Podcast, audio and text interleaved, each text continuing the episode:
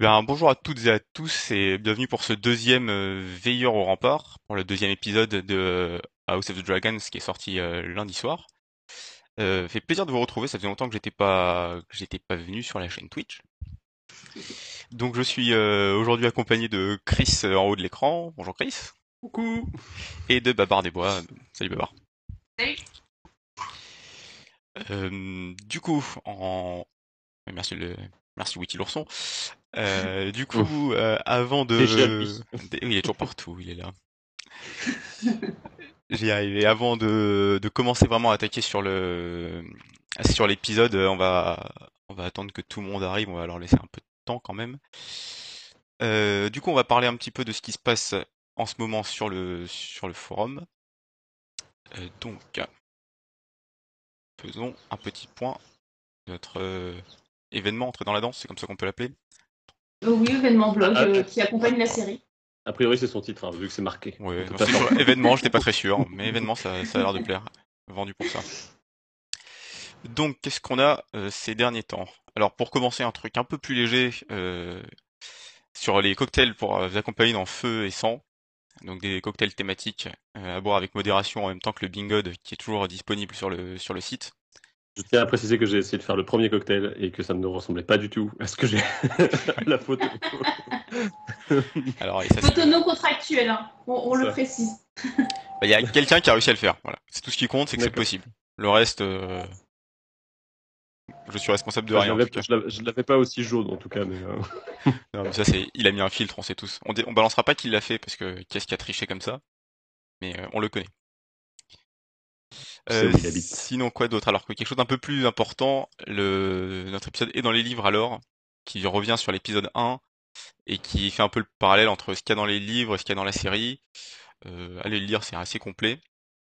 Euh, tant que j'y pense, j'en profite pour vous dire que si vous avez euh, des questions sur l'épisode 2 et que vous voulez voir traité sur le blog, dites-le ici ou euh, sur euh, soit dans le chat et on essaiera de le noter et de pas l'oublier, Mhm. euh, soit sur le forum, et on le notera du coup et ça sera pas oublié. À vous de voir ce que vous préférez.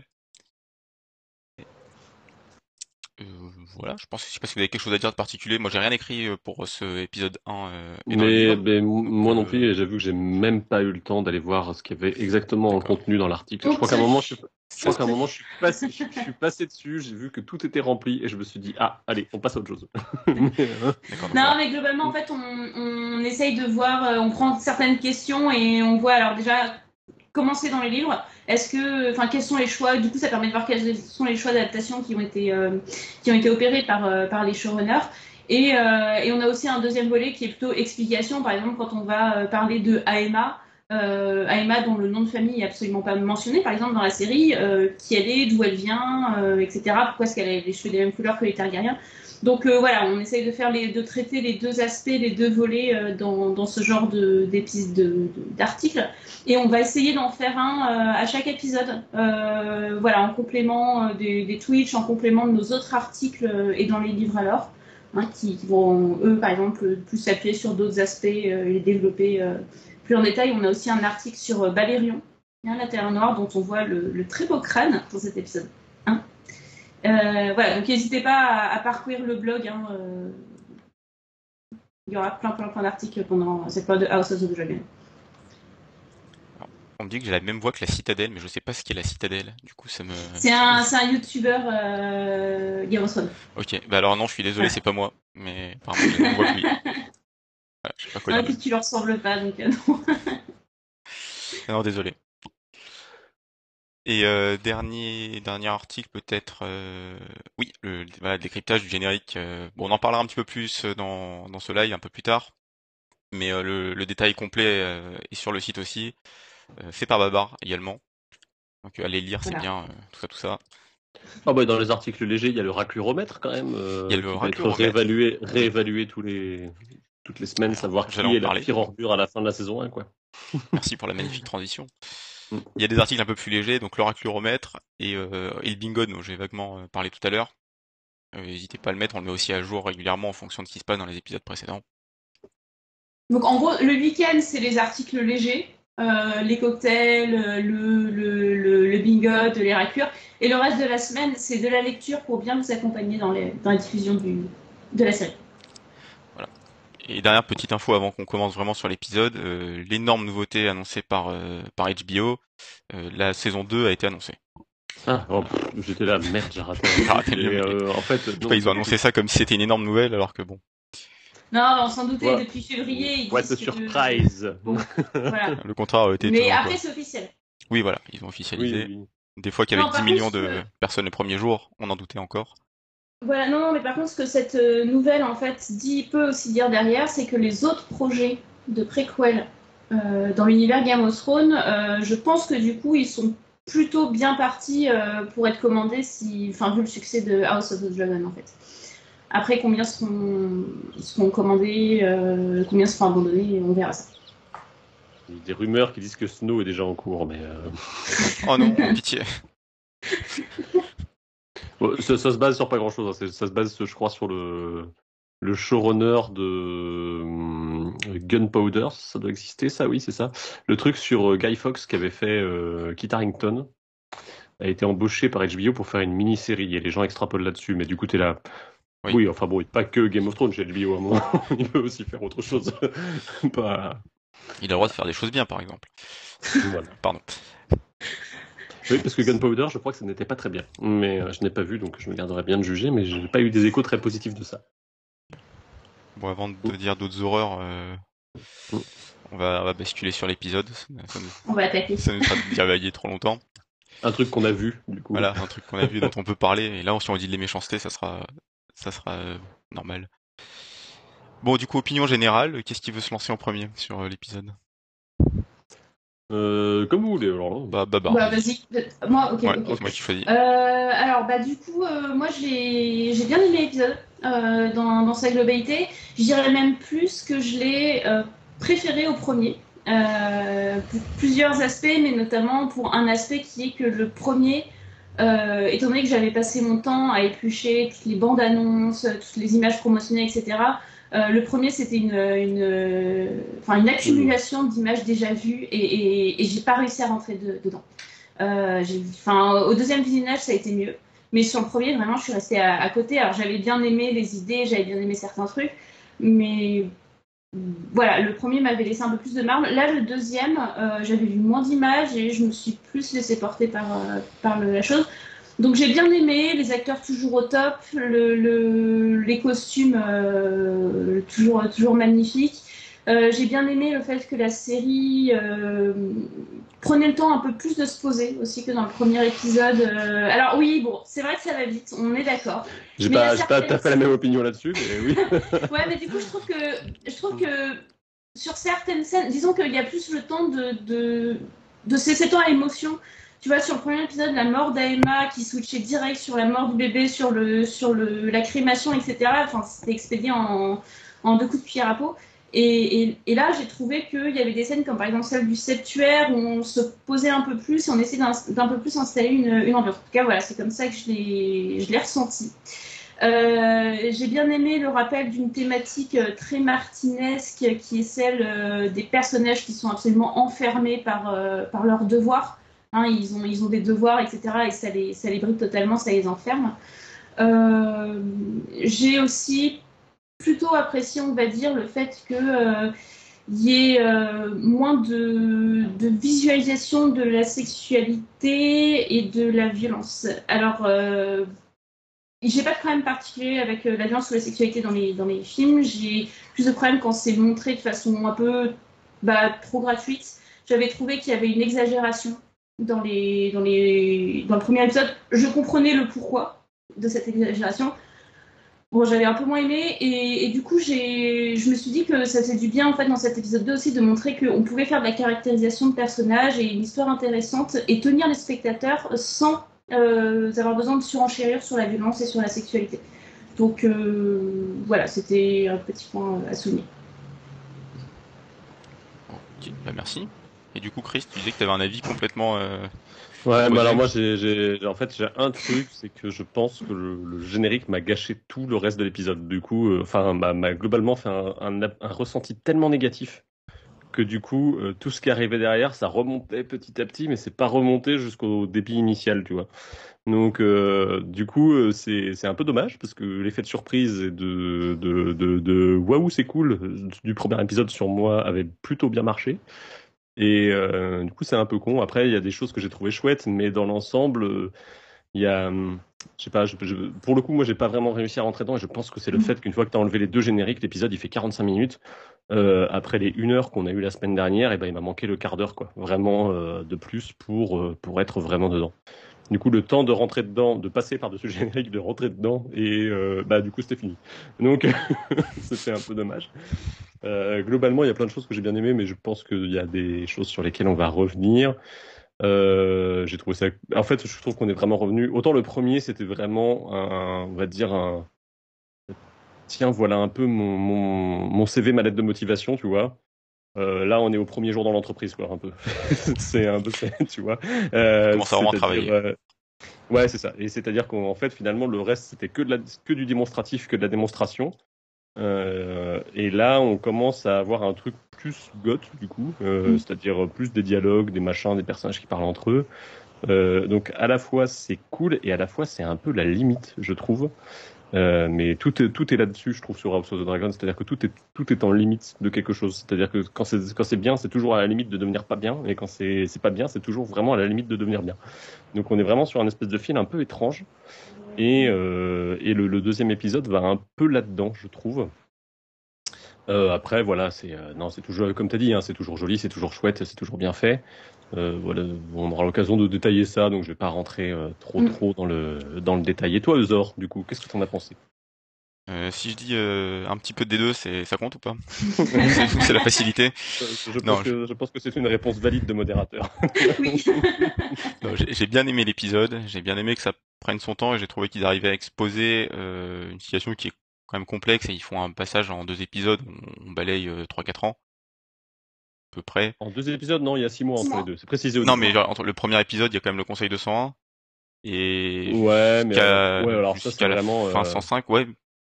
C'est vrai, ça, bon, je trouve que c'est ça, ça, je trouve que c'est différent parce que pour le coup, euh, tu as. euh, c'est vrai que c'est pas tout à fait Conseil pareil. 201, c'est l'équivalent du prologue du Seigneur des Anneaux. C'est-à-dire que t'es là, euh, oui, bon, ok, ça c'est. Tenez, voilà une situation d'introduction pour pas que vous soyez largué plus tard, mais globalement, euh, Laisse-moi exagérer un cette petit peu, c'est- pas, c'est pas cette histoire-là qu'on va vous raconter, quoi. Tu vois Non, ça met en place les choses. Mais bon, euh, Ouais. six mois ou, ou d'un an, il y a une grande période à, à passer en revue. Et ça arrive à quand même expliquer les choses, à passer les personnages sans trop faire catalogue.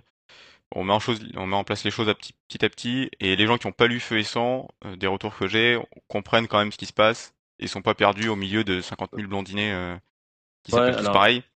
Et ça, je, rien que pour ça, je suis assez content que cet épisode prenne un peu le temps de mettre en place parce qu'on sait que derrière, ça va être euh, bataille de dragons à tout va.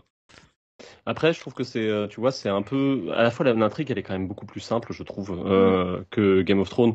Et du coup, c'est là que je te dis que c'est un peu la limite du truc pour moi, c'est-à-dire qu'à aucun moment, comme l'intrigue, elle est méga simple, à aucun moment, je trouve qu'elle est, que tu peux basculer sur autre chose à un autre moment. Tu vois, il y a pas, tu vois, dans Game of Thrones, si ça te faisait un peu chier d'être à Port-Réal, tu pouvais toujours te dire, ah bah un peu plus tard, je vais être avec. Arya dans le conflant, tu vois. Euh, donc, Voilà. alors que là, comme vraiment tout euh, converge dans le même sens. Euh, on est sur quelque chose d'assez euh, linéaire, somme toute, mais c'est logique. Et je trouve qu'on a quand même un petit côté un peu factuel, quoi. C'est-à-dire que, mais bon, j'espère vraiment, en fait, l'opinion que j'ai sur les premiers épisodes. Le premier, il avait l'avantage pour lui d'avoir une espèce d'unité de temps et d'action, tu vois. Genre vraiment, c'était le moment du tournoi et tout, tout gravitait plus ou moins autour à une journée près, quoi.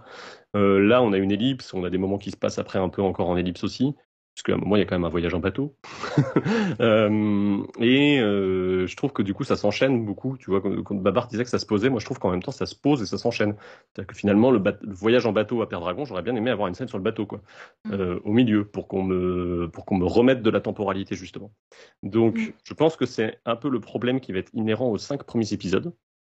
Euh, J'ose espérer qu'une fois qu'on aura passé ce cap-là, qu'on sera dans une temporalité où les personnages seront, où les visages de Rhaenyra et Alicent seront définitifs, tu vois, on aura euh, de nouveau quelque chose de un poil plus posé, un poil, euh, un poil moins factuel, parce que là on est toujours, même s'il y a un peu plus de chair, on est toujours dans de l'exposition finalement. Mais ça, ça c'est des, des, enfin, on va, on va pas passer trop de temps là-dessus, mais c'est vraiment des, sujets d'exposition, donc euh, il faut Oui, tout oui, mettre oui. en place pour ensuite avoir le droit à une bataille de dragons sur un épisode entier. Il y, a, il y a Marjo dans le chat qui dit que aussi le, le- la variété des lieux euh, de, de Game of Thrones manque, euh, manque un peu à la, Oui. à, à la narration. Euh, Il n'y a pas d'ordre, Ouais, du coup, c'est moins varié. et, je, et je comprends tout à fait. Après, moi, je m'attendais complètement à ce que ce soit ça, en fait. Oui, à ce oui. Que ce soit, euh, enfin, full donjon rouge. Euh, Bah, moi, fond, je m'y a- c'est une, narration qui est faite.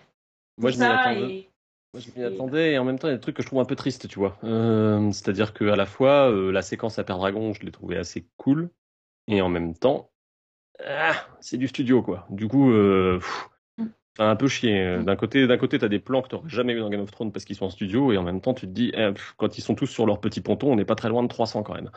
Donc, Bah ouais. euh, Après- du coup, c'est un peu la limite, tu vois. c'est- Mais c'est comme je te dis, hein, c'est toujours un peu sur la limite, et du coup, euh, j'ai. On, en reparlera tout à l'heure de cette scène-là. Ouais, ouais, ouais, on aura l'occasion d'en reparler. Moi, c'était vraiment pour une histoire de ressenti que j'en parlais. Hein. C'était pas plus. euh, On, on demande à peu près vers quand on devrait voir Alicent et Rhaenyra adultes.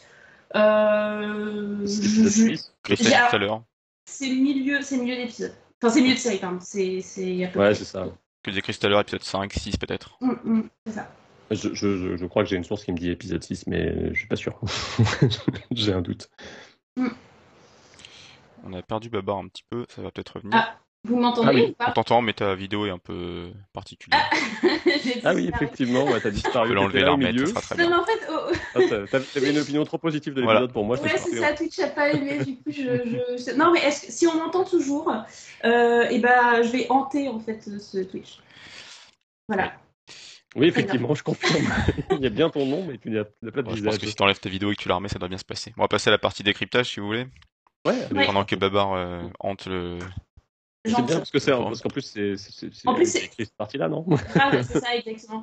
Euh, Voilà. Alors attends, je coupe, je reviens, c'est bon, je suis là. Non. Coucou. Tu veux ça revient, Non, ça mais de toute façon, c'est voilà. ou l'un ou l'autre ce soir. C'est tout crois. parfait. Ouais, non, on a eu quelques petits problèmes techniques, c'est bon, c'est revenu. Ah si, c'est bon, je suis là. Ah oui, c'est- vous inquiétez pas. Voilà. Donc Du coup, la garde euh, de nuit et, et la, et, la, et la technique, c'est c'est toujours pas ça, tu sais. Cet épisode est passé à pas grand chose de pas se faire. Du coup, euh, voilà. Et Tout ce qui peut arriver maintenant sera, sera moins pire que ce que ça aurait pu être. Si vous êtes arrivé jusqu'ici dans cette vidéo, et même si vous allez jusqu'au bout, mettez des petits applaudissements dans les commentaires Oui, pour remercier oui. Qui était jusqu'à jusqu'à 2h moins 10 sur son écran hier pour essayer de résoudre Ça, tous les problèmes. Ouais, Vous pouvez mettre plein d'applaudissements dans le chat aussi, comme ça. euh, Voilà. Bon, tout ça pour avoir des commentaires gratuits, c'est gentil. Oui. Non, et puis c'est aussi parce que, parce, que, parce que le monde t'aime, Heather. On ne comprend pas Exactement. forcément ta passion pour Stanis, mais on t'aime quand même. Je suis, euh, je suis pas fou, ma maman m'a fait tester. Je vais juste aller allumer la lumière, j'arrive. Donc, euh, Ouais, bah, Babar, bah, en du coup- attendant, tu peux faire ta. Toi qui Ma- veux parler de ce ma- moment-là. ma présentation. Euh, du coup, alors pour ceux, bon, vous avez tous vu l'épisode évidemment, hein, mais euh, du coup, c'est une scène qui arrive à quoi 3-4 minutes, début de, de l'épisode. C'est le moment où en fait Rhaenyra va aller euh, choisir le nouveau euh, membre de la garde royale, puisque c'est euh, Ryan Redwine, qui était le Lord commandant de la garde royale, qu'on avait aperçu dans l'épisode 1, mais qui n'avait jamais été nommé. Euh, bah, il est décédé, et donc ça libère une place hein, pour. euh, Ah oui, j'ai trouvé, ça- fait. j'ai trouvé ça très brut. J'ai pas revu l'épisode, hein, donc vraiment, je, suis resté sur ma première impression de lundi soir. Et j'ai trouvé ça très très brutal, tu sais, genre, euh, début d'épisode, euh, t'es en pause générique de, de, de deux minutes. Ah, le garde de le Lord Commandant est mort. Ah, ok. D'accord. Bon. Ouais, bah après, enfin voilà, Ryan Redwine, il n'a pas été non plus. Enfin, on était juste Non, là non, pour non, mais bon. C'est- C'était Euh. le deuxième vieux de, le- de- le vieux pas connu de l'histoire de, de- de l'épisode On d'avant. n'a quoi. pas eu le temps de s'attacher trop à lui, oui. Non, ça va, tu vois. Et du coup, euh, du coup, euh, bon, il y a, y, a, il y a Corlys qui arrive dans le conseil restreint euh, en mode ultra vénère parce que parce qu'il s'est fait choper un bateau sur sur les degrés de pierre. Euh, et il demande l'intervention du roi. Le roi dit bon bah, euh, enfin, on va se calmer de suite. Je ne veux pas déclencher de guerre. Et Rhaenyra, en fait, euh, qui a été nommée héritière et qui est pourtant toujours échanson, hein, c'est-à-dire que euh, c'est toujours elle qui va porter la, coupe, hein, porte-coupe. Euh, elle n'a pas du tout vu son statut évoluer au sein de, du conseil restreint. elle n'a pas plus voix au, au chapitre.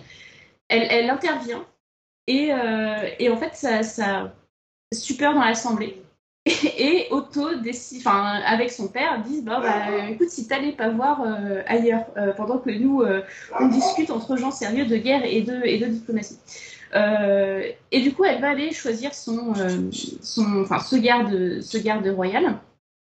Euh, J'ai trouvé la scène intéressante parce que, euh, alors, elle arrive. Bon, déjà, c'est une, il y a un petit clin d'œil. euh, Il y a un petit clin d'œil. euh, alors, il faut que je rallume ma caméra et que je la rééteigne. Hop. Voilà. Donc il y, a un petit, y a un petit clin d'œil à Game of Thrones puisque ça se passe dans la salle de la carte. on voyait la carte de Westeros qui était peinte, a priori, hein, je crois que c'est celle-là. Ouais, c'est ça.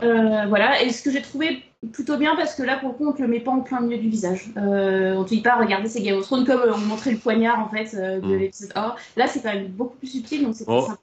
Après, euh, on te l'avait remontré dans l'épisode 1, ce truc. On avait eu droit à tous les, tous les plans qui te remontraient les lieux dans l'épisode 1, euh, je trouve. Euh, ouais. celui-là, celui-là, on faisait partie, quoi, du coup. C'est vrai.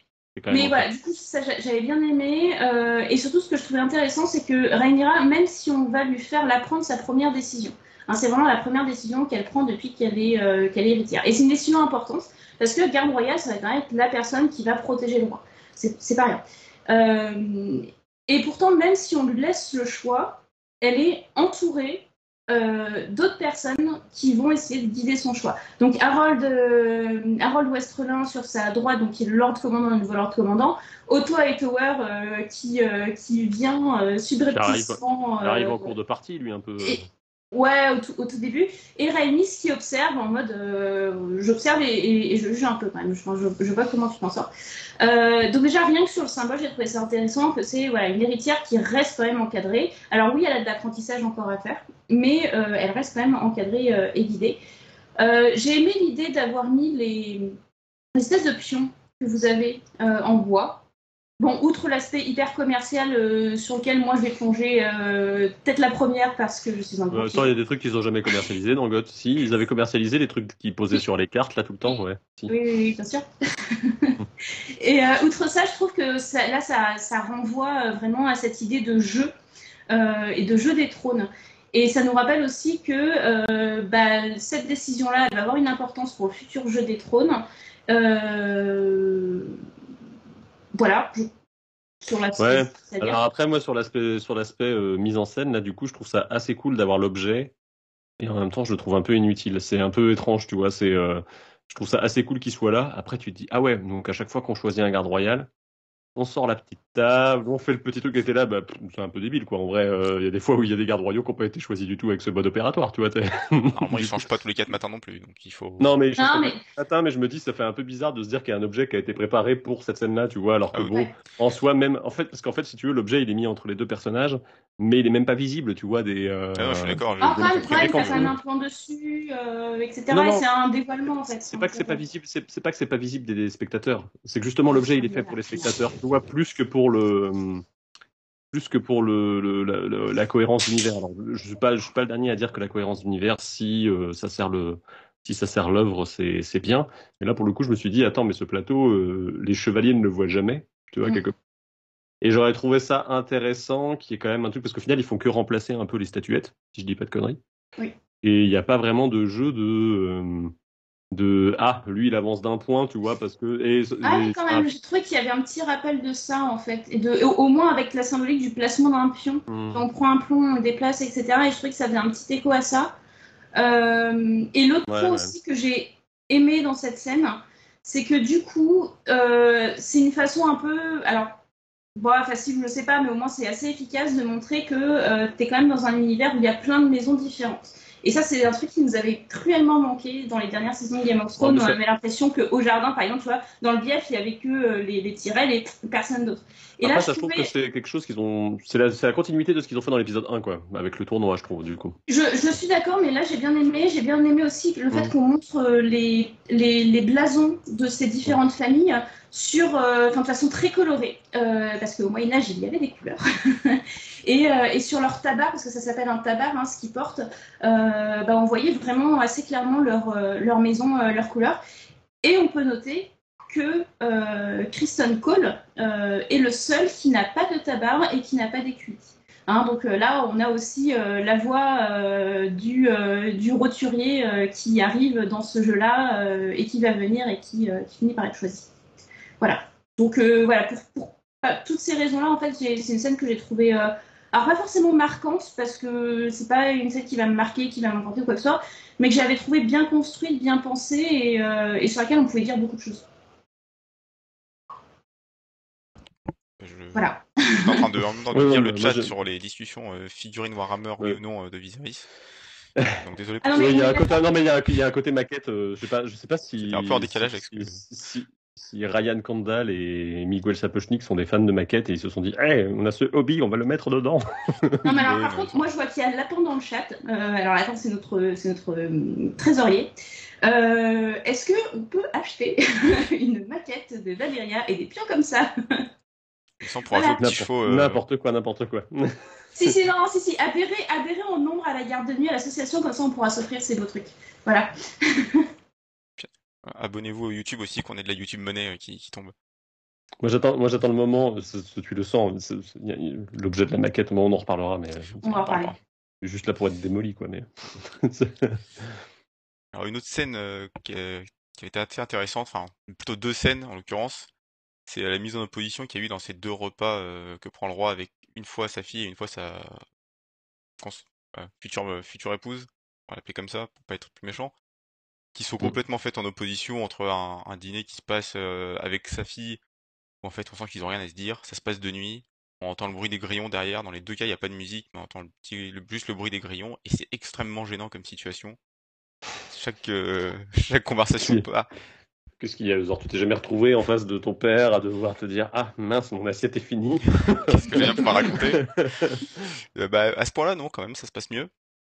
Et, et je trouve ça intéressant de faire ces deux, même la distance qu'ils ont entre eux. Là, on a la table de, de 4 km de long entre le euh, Viserys et Rhaenyra. Et les chaises, les chaises qui occupent des places Ouais, de personnes, en fait, entre eux, quoi. Il y a la maquette au-dessus qui les, c'est un peu Valyria qui les domine. Enfin, on peut faire de la psychologie euh, pendant longtemps comme ça, mais il y a quand même la maquette qui Ah, moi, moi, j'aime- ouais, moi, je vois ça plus comme au milieu entre eux. Sur la première, il y a l'héritage, tu vois. Ouais. L'héritage de Valéria entre eux qui les sépare finalement un peu. Alors sur la Alors que dans deuxième l'autre, scène, la l'héritage maquette de est vraiment Valéria est de derrière. côté, euh, tu vois. Tout à fait. Et puis ils sont plus proches, mais tout est à opposé, quoi. Il fait jour, il y a des petits oiseaux qui chantent derrière, il fait, il fait jour. Euh, il- la discussion se passe bien. Et on, on sent vraiment les, bah, les deux, les deux facettes du roi et la, la difficulté qu'il a à parler avec sa fille, alors qu'avec Alicent, ça se passe très bien. Et ce qui expliquera, on en reviendra peut-être dessus tout à l'heure, mais le, sans doute son choix de, de choisir Alicent comme future épouse, comme deuxième épouse, plutôt que, que une autre, et au, au hasard, une, une Velaryon. J'ai bien aimé Mais- cette façon de faire euh, communiquer les deux scènes. Ouais, et puis comme tu disais, il y a des chaises vides. Et euh, tu sens, du coup, c'est là pour te rappeler que Aema est pas là et euh, quelque part, euh, Daemon n'est pas là non plus. Mm. Je pense que Mm. je pense que Daemon, ils l'ont pas trop montré, mais il y a quand même un, un pont, on va dire, entre le père et la fille à ce niveau-là. C'est-à-dire qu'il y a le, il y a son frère quand même qui est assez proche de Rhaenyra et tu te dis bon. Effectivement, si le tonton et la maman sont plus là, en fait, ces deux personnes n'ont rien à se dire, quoi. C'est euh, Bah, le, le, le, le rôle de, comment dire, de Daemon, justement, comme pont entre les deux, c'est ce qu'on voit pendant le, le moment de la crémation euh, Mm. de d'Aemma, en fait, hein, justement, où il a ce Mm. rôle-là. Mm. Tout à fait. Voilà. Sur, sur le chat, euh, on dit que, euh, enfin, Sifou nous dit que Alicent drague, euh, drague, drague le roi. Est-ce que vraiment elle la drague? Est-ce que Alors, vraiment c'est ça Ou est-ce qu'elle est juste c'est des- prisonnière c'est de son- passives un peu, quoi. Mais euh, c'est euh, Bah, tu sens qu'elle est pas heureuse d'être là, franchement, et, et les scènes avec son père plus tard montrent que franchement, elle en veut vraiment à son père de, la foutre entre les, entre les griffes du roi. En même temps, je pense qu'elle a quand même un- une certaine affection, alors euh, pas amoureuse ou quoi que ce soit, mais pour, euh, pour le roi. Et, euh, et ce que j'ai trouvé intéressant aussi, c'est qu'il y a une sorte de renversement de certains codes de, de- du fait de faire la cour à quelqu'un. C'est que là, c'est la, la femme, euh, donc, qui offre un cadeau euh, au roi. Euh, en l'occurrence, la, la statuette de dragon euh, qui a été, euh, qui a été réparée. Été Sur des Warhammer. Exactement, la statuette 3 armure. Et, euh, et j'avais trouvé ça intéressant. Après, tu sens que Alison, franchement, elle a. Enfin, euh, moi, je l'ai pas du tout interprétée comme quelqu'un qui avait envie d'être là, tu vois. C'est, c'est, elle est là, elle est stressée, tu vois. Elle, euh, elle- à chaque fois qu'elle s'arrache les ongles, de toute façon qu'elle se gratte les ongles, c'est qu'elle est stressée. Euh, ça a été vraiment introduit dans l'épisode 1. Et, euh, et c'est un code qu'on retrouve hein, dans, tout ce- dans tout cet épisode-là. Ouais, mais, mais peut-être un peu trop, tu vois. Pour le coup, sur les, sur les mains, euh, je trouve que c'est bien que tu t'en aperçoives en tant que spectateur. C'est nul que les personnages te le fassent remarquer, quoi. C'est, euh, c'est, voilà. Mais une fois de plus, c'est ce que je, ce que- ce je te dis, c'est un peu la limite du, du, c'est, toujours le, il y a, il y a- il y a une espèce de truc en dosage, je trouve qu'ils n'arrivent pas à, à choper que Game of Thrones avait un peu plus sur les premières saisons, je trouve, pour le coup. Mm. Ok. Mais cela dit, les acteurs, les deux acteurs, les, les- les trois acteurs dans ce triangle-là étaient quand même hyper, euh, hyper bons. Je trouve que l'actrice qui joue Alicent jeune est un peu en retrait par rapport aux deux autres. Ouais, mais on, on Ouais, verra. en même temps, les deux autres pre- prennent plus de place. Je, serais curieux de voir, euh, une fois qu'elle sera installée en tant que reine, comment, euh, comment l'actrice va se débrouiller. Oui, effectivement, on fait remarquer aussi dans le chat euh, le, le fait que Alicent répare un dragon. Euh, Mm. Moi, je le vois comme un gros truc ironique quand même. Tiens, je tape un dragon réparé. Elle répare le petit cœur de, de Viserys. Elle répare le roi. Voilà. voilà, C'est ça la symbolique. Ouais, enfin, euh, la suite, euh, voilà. Ne spoil hein. pas, voyons. Ne spoilons, ne spoilons pas, laissons un petit peu d'innocence dans tout ça. D'accord, mais oui, c'est- je suis d'accord que oui. Une, Elle va se marier avec une fille de 14 C'est bien, ans. c'est Soyons, soyons dans Mm. l'innocence. Voilà. Voilà, donc euh, on peut... Ah, Celle-là était là, ok. Petite erreur de ma part. C'est la même en deux fois. c'est ça. Voilà. C'est vraiment pour pas que j'ai travaillé pour rien. quoi. C'est, euh, Désolé, c'est c'est ma faute. Euh, bon.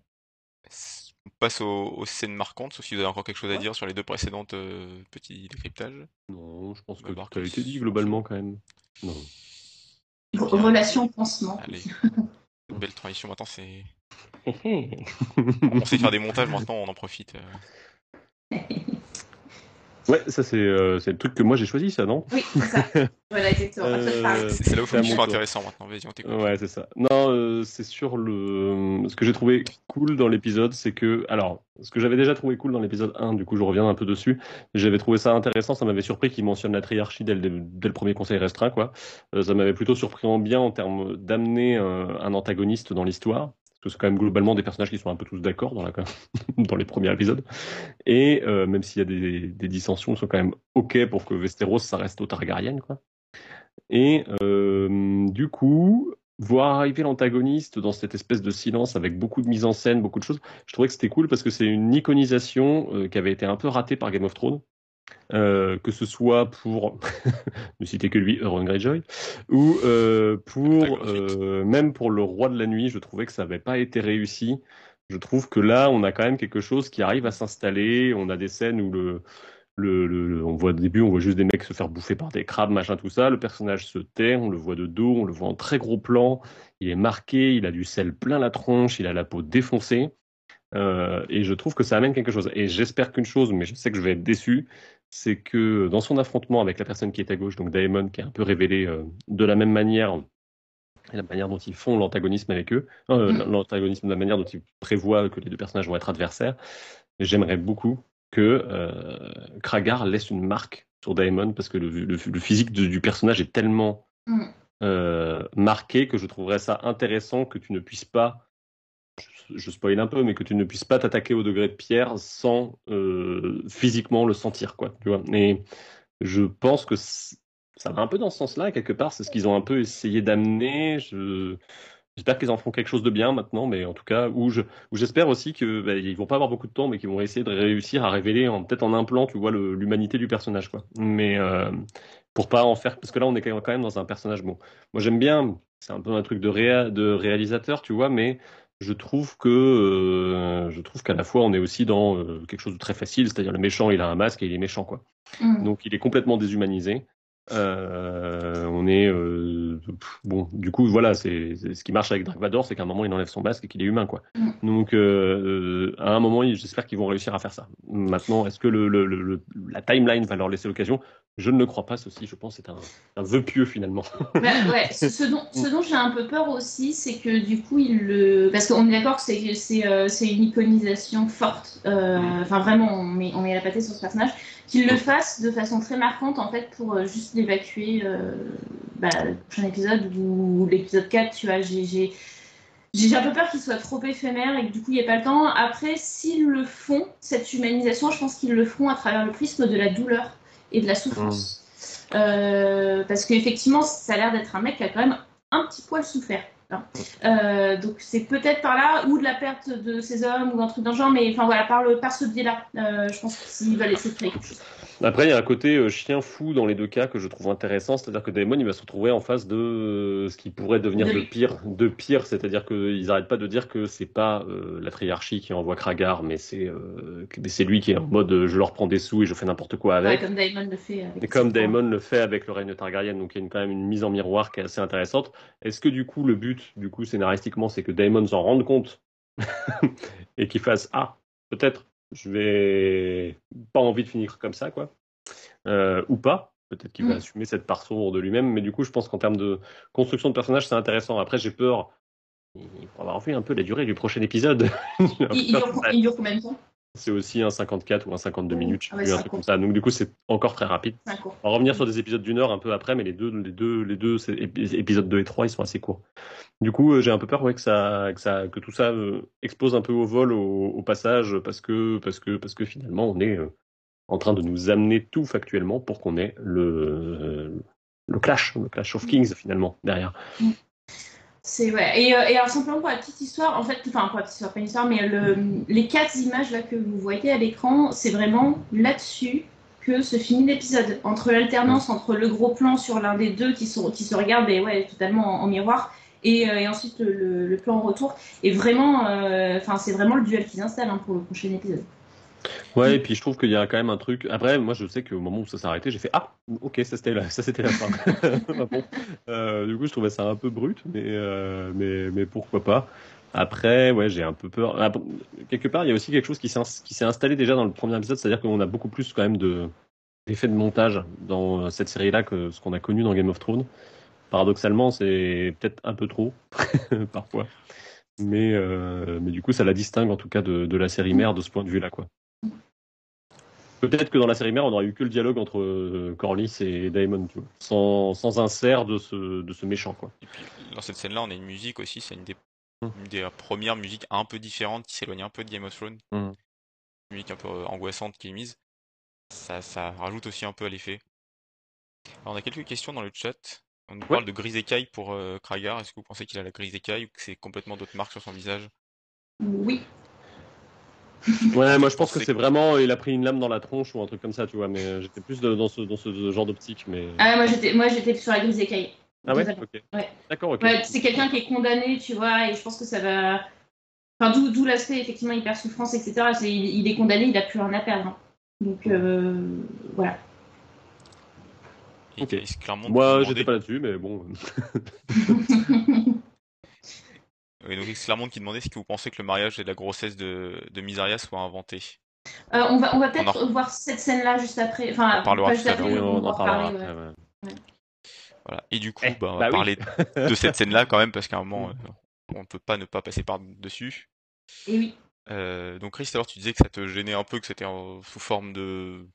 À la Et fois en beau. fait, je trouve, à la fois c'est très beau, à la fois on n'a jamais eu cette qualité de, de, décor-là dans euh, Game of Thrones, et à la fois tout est numérique. Du coup, euh, c'est ouais, c'est la, c'est la force et la faiblesse à la fois de, de la séquence. Je trouve c'est que à aucun moment j'ai vraiment ressenti la mer, tu vois, euh, autour d'eux. Et en même temps, l'idée du brouillard, les sorties de brouillard, le fait que le brouillard baisse au fur et à mesure de la scène, qu'il est arrivé dans le soleil, machin, tout ça, c'est des idées qui sont super chouettes.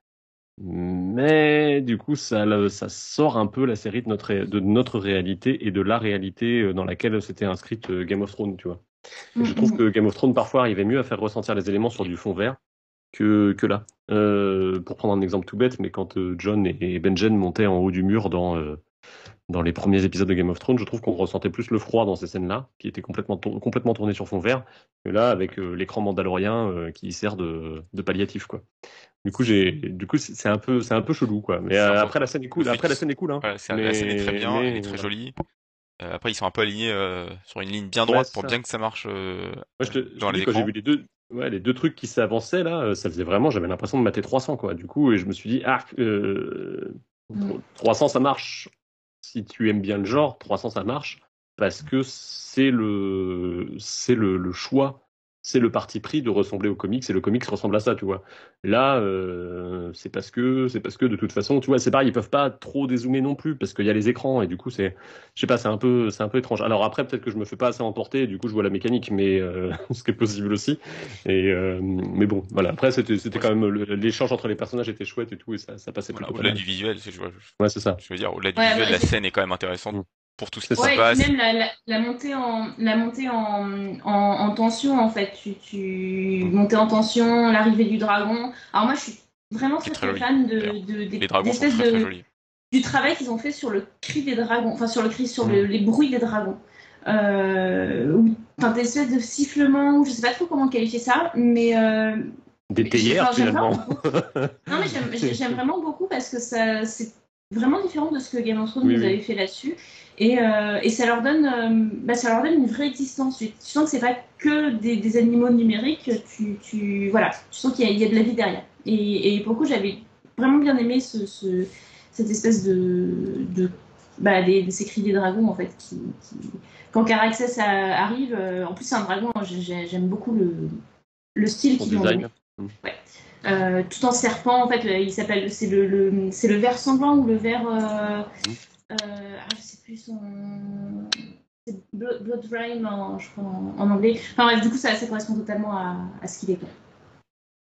Après, ouais, Ouais. je trouve qu'il y a des choses qui étaient cool. Après, je pense que sur cette scène-là, j'ai eu un peu le même effet que toi, Babar, sur le sur l'épisode 1, c'est-à-dire qu'en fait, cette scène-là, elle a été vachement utilisée dans les teasers. Et du coup, euh, il y avait un plus peu dans de chat surprises, quoi, finalement. Ouais, donc t'as moins été emporté, ouais. J'ai moins été emporté, alors qu'au final. Mais après, euh, sur l'épisode 1, tu vois, euh, quand on l'a vu au Rex, du coup, j'étais pas hyper emporté, j'étais en train de vraiment tout découvrir. Et quand je l'ai revu une deuxième fois, je me suis plus laissé embarquer par les émotions. Alors que ouais. le, le- pas, pas sur le premier visionnage. Là, ce serait peut-être pareil, hein, si ça se trouve. Mais après, il y a quand même un truc qui est cool, c'est que je trouve que montrer Otto en armure. C'est très intéressant, je trouve, Oui. d'un point de vue du. On a, on a assez rarement, c'est un peu comme quand on montrait euh, Tywin en armure, tu vois, il y a un côté. euh, Ah, la, la main, c'est pas juste un- une éminence grise, quoi. C'est aussi, euh, c'est aussi un pouvoir guerrier. Quoi. Il y a- Et ouais, j'ai trouvé ça, j'ai trouvé ça assez cool. Et du coup, il y avait une question que j'avais euh, repérée sur le, sur le forum euh, qui me demandait mais qu'est-ce que vous pensez de, de l'attitude de Otto quand même qui, euh, qui, qui est quand même vachement vindicatif par rapport à Daemon. Bon, c'est ce qu'il cherche, de toute euh, façon. Lui, il est là pour, euh, il est là pour que ça se passe mal. Hein.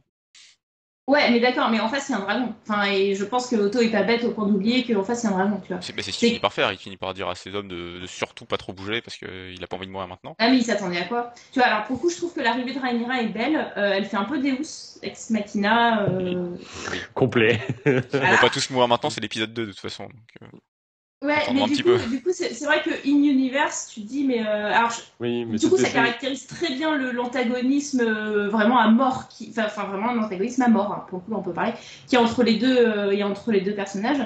Euh, mais c'est vrai que t'es là, tu mais euh, Otto, en fait, Après- tu, tu- Après, était-il besoin de le remontrer après l'épisode 1 où on t'avait quand même mis euh, les deux qui se balançaient des fions euh, au conseil restreint, euh, Ah, qui, choisissait- qui le Hightower pour lui éclater la gueule et qui après allait demander la faveur d'Alicent. Je trouve que, en fait, je trouve que du coup, c'est un peu étrange d'avoir Otto qui arrive vraiment à se maîtriser tout le temps. Là, il se maîtrise un peu moins, quoi, quelque part. Euh, après, il a le pouvoir du roi. Après, il a le pouvoir du roi derrière lui, hein, mais bon. C'est, est-ce que c'est suffisant pour justifier ça? Je sais pas, moi je trouve que moi, je trouve qu'on a justement on a on a eu une gradation en fait dans l'antagonisme entre les deux et dans le dans la haine qu'ils peuvent se porter, tu vois parce qu'effectivement avant bah il se tapait dessus, c'était à coup de, de... bon OK d'accord, il, il a un petit peu maravé son son héritier à, Mm. à Otto mais euh, c'est légal. mais, mais voilà, je trouve qu'on est passé dans un, un stade en fait, enfin tu sais en termes de gradation entre les deux. Après, il y a aussi un côté. euh, euh, le roi n'est pas là, les dragons dansent, quoi, finalement, tu vois. c'est. euh, Tant qu'il y a Viserys au milieu, Ouais. ça, se- ça se limite à s'envoyer des fions. S'ils sont plus là, s'il est plus là, est-ce que on peut pas en venir à- aux armes, quoi? Il y a, y, a, il y a Wiki d'Ourson qui dit que en fait c'est pour essayer de pousser Daemon à la faute parce que s'il attaque la main du roi, il déclenche une guerre. Hmm, C'est possible aussi. hein. Ouais, je vois pas non plus l'intérêt de déclencher une guerre derrière, tu vois. mais Bah, c'est un peu étrange. C'est un peu, un peu un move bizarre de te dire. euh, je vais déclencher une guerre et je vais essayer de caser ma femme, ma fille comme reine. Comme ça, euh, tu te dis, ouais, il y a un- ça fait, ça fait, c'est un peu tôt pour essayer ça, je trouve, pour essayer ce move-là, je trouve. Il devrait il est de venir, euh, mèche, euh, il est de mèche avec les maîtres en fait. Il veut débarrasser le, le truc des targues et. Ah, euh, Après, il y a aussi un, un effet, euh, je pense juste, euh, il se déteste, c'est viscéral, c'est-à-dire qu'il maîtrise pas forcément tout ce qu'il dit, juste il se déteste. Et dès qu'il le voit, il, il peut pas s'empêcher de l'agresser. Après, je pense que la manière dont la scène est tournée aussi, euh, ça te fait un effet. euh, le... Quelque part, on est dans quelque chose de très ouvert et on est dans un espace qui est très anxiogène. C'est-à-dire qu'ils sont sur un pont, ils peuvent pas faire demi-tour euh, sans avoir la certitude que quelqu'un leur mettra pas un coup dans le dos. Et en même temps, ils peuvent pas reculer non plus. Tu vois, il y a quand même un, un- il y a quand même un jeu sur le pont qui, est, qui, est- qui, qui accentue le fait que, eh, ben en fait, euh, puis euh, on le met en face de sa parole, Otto, à un moment. On lui dit, bah, tu vas faire quoi? Enfin, c'est Daemon que je veux dire. Il va lui dire, bah, oui, c'est ça, t'es gentil, retourne, retourne pisser au pied de mon père, quoi. Et maintenant, euh, ma- ma- maintenant, gentil toutou, quoi. Donc l'autre en face, s'il monte pas en puissance, effectivement, ça, de- ça devient, euh, bah, c'est un aveu d'échec, du coup, euh, bon. Et puis le fait qu'Otto en doit vu Narayanira, je pense que c'est, euh, c'est intéressant pour la relation entre les deux personnages plus tard, parce que pour l'instant. Non, mais c'est un. Euh, alors, je pense que c'est un rendu. Justement, parce que c'est Otto qui a poussé euh, Viserys à prendre Rhaenyra comme héritière. Ouais, en dégageant Daemon.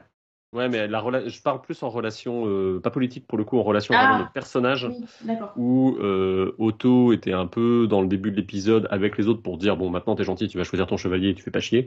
Euh, et après même il vient la contredire, tu vois, dans Ouais, le Ouais, il vient la dans le dans le dans le la séquence où elle choisit Kristen Cole. Du coup tu te dis bon bah là en fait c'est un moyen aussi de de de- d'opérer une bascule inverse quoi. Tu vois Rhaenyra qui lui rappelle qu'elle a un dragon et que et que du coup elle a le pouvoir de le sauver quoi. Du coup ça ça, ça met la dette dans un autre sens, je trouve. Et c'est, je pense que ça peut être intéressant derrière. Après, le problème, c'est qu'il y a une ellipse de six mois entre chaque épisode.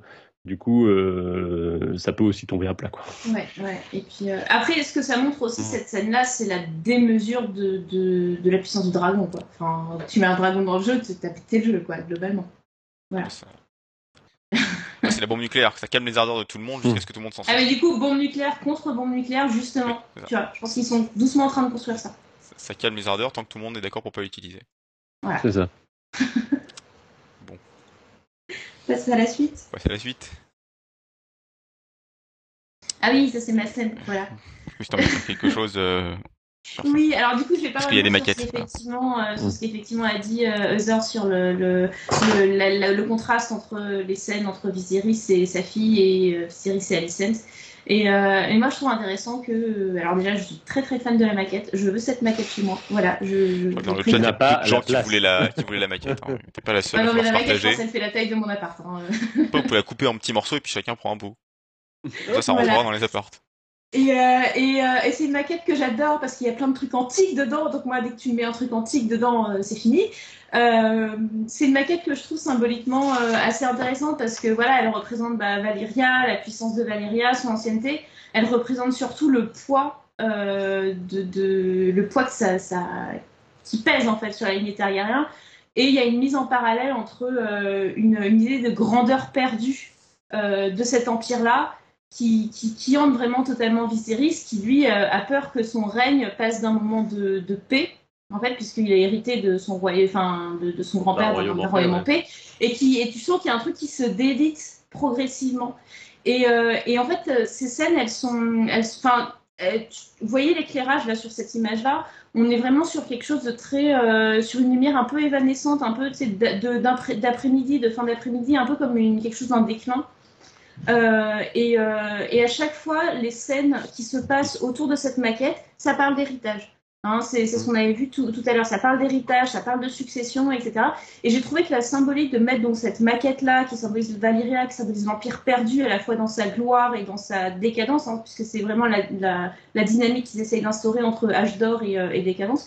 J'ai trouvé, je trouvais que c'était des thématiques qui étaient assez intéressantes et plutôt qui servaient bien à souligner en fait euh, bah, le, le- cet arc narratif-là et thématique euh, qu'ils essayer de donner. euh, et, et, et ça renforce le côté tragique qu'ils veulent donner à cette série. Voilà, côté vraiment tragique, tragédie. euh, Après, je pense qu'il y a un côté lumière un peu. euh, Je serais curieux de savoir comment ils vont travailler les lumières vers la fin parce que hum, mine de rien, Sapochnik été, avait quand même été très loin dans le dans le gritty, un peu un peu bleu, un peu désaturé. Et on a quelque chose de très lumineux, très orange, très. euh, bah, tu disais au coucher de soleil, euh, Michael Bay hors d'or, quoi. Euh, Est-ce que ça s'appelle comme ça en photographe Enfin, c'est comme ça que les, les, les cinéastes appellent ça, l'heure d'or pour tourner au coucher du soleil. Euh, J'ai eu peur. Ouais, non, non, non, ils appellent pas ça la Michael Bay. Par contre, Michael Bay ne fait que des films dans ces moments-là. Oui. Et, euh, et du coup, le. Je ne sais plus ce que j'étais en train de dire. Oui, du coup, je serais curieux de savoir si cette lumière va. Est-ce que ça va devenir, ça va être comme ça dans toute la série parce que c'est, ça va devenir la marque de fabrique de la série d'avoir cette ambiance un peu orangée ou est-ce que petit à petit ça va se perdre? Mm. Ça, je, trouverais que ce- je trouve que ce serait intéressant parce que pour le coup, une fois de plus, c'est un parti pris, c'est quelque chose d'assez fort qui tranche avec la série mère. Et euh, c'est intéressant, du coup.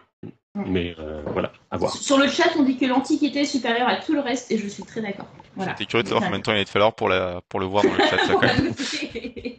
Moi, je vois pas le chat, alors si jamais vous mais dites alors, des si trucs vous qui me voulez que- concernent, je ne l'entends pas. Voilà, mais si vous voulez que je, Je dise à, à l'oral votre commentaire, marqué Antiquité quelque part, encore mieux Mésopotamie, et, euh, et, et j'en parle. Voilà. Essayer avec Macédoine aussi. Ça marche. Alors, une dernière petite chose sur la maquette que j'avais notée. Alors, peut-être que vrai ou pas vrai, je sais Mhm. pas, mais je trouve que ça permet bien de voir le temps qui passe entre l'épisode 1 et l'épisode 2, où elle est complètement en cours de de Mhm. fabrication et là, elle est complètement finie. Ça marque un peu le, temps qui passe. Ce qui manquait beaucoup dans les épisodes des saisons 7 et 8, où euh, bon bah voilà les, télé- les téléportations, on avait l'impression que ça se faisait. Euh... Les voyages étaient rapides parce qu'on sentait pas le temps qui passe. Oui. Ça fait partie des marqueurs qui sont un peu Bah, plus trouve- subtils quand même que mettre des gros levées de soleil et des couchers de lune pour euh, On montrer que le temps passe. Bah, je trouve que c'est pas mal parce que du coup, la... je disais à la fois ça va trop vite, tu vois, dans le, dans le traitement. Je trouve que c'est très factuel, mais en même temps, ils ont réussi à faire en sorte que les ellipses, elles soient euh, pas, diégétiques, pardon, mais euh, qu'elles fassent partie de la grammaire, en tout cas, du, de, de la série, tu vois. Euh, C'est-à-dire que oui, il y a des ellipses, oui, ça se passe pas toujours, euh, ça se passe un peu rapidement, mais on vous a pas habitué à autre chose depuis le début de, de la saison. Du coup, euh, t'as pas le même effet que Game of Thrones qui commençait de manière très lente et euh, avec presque du détail. De, de- genre l'épisode 1, il doit se passer sur deux jours, tu vois, de Game of Thrones. Et, euh, et à côté de ça, des grosses ellipses comme on avait à la fin, euh, qui, qui rendaient le tout un peu chaotique. Quoi. Après, je propose effectivement, Pardon, vas-y. Ouais, effectivement, la maquette n'est pas la même que celle qu'on va voir sur le générique. Non, c'est pas. Tu disais, Usor Non, je dis, faut, faut, faut pas trop comparer non plus aux dernières saisons de Game of Thrones, sinon on va trouver que des qualités à la série. Ouais, mais à la fois, euh, à la fois, euh, Sapochnik, il est réalisateur surtout sur les dernières. saisons de Game of Ah, Thrones. pour l'instant, oui, mais ça va. Ça, ça, petit à Je pense que c'est un très bon point de comparaison, justement. J'ai pas vu ces films, alors du coup, je peux pas dire, mais. Ouais, bien.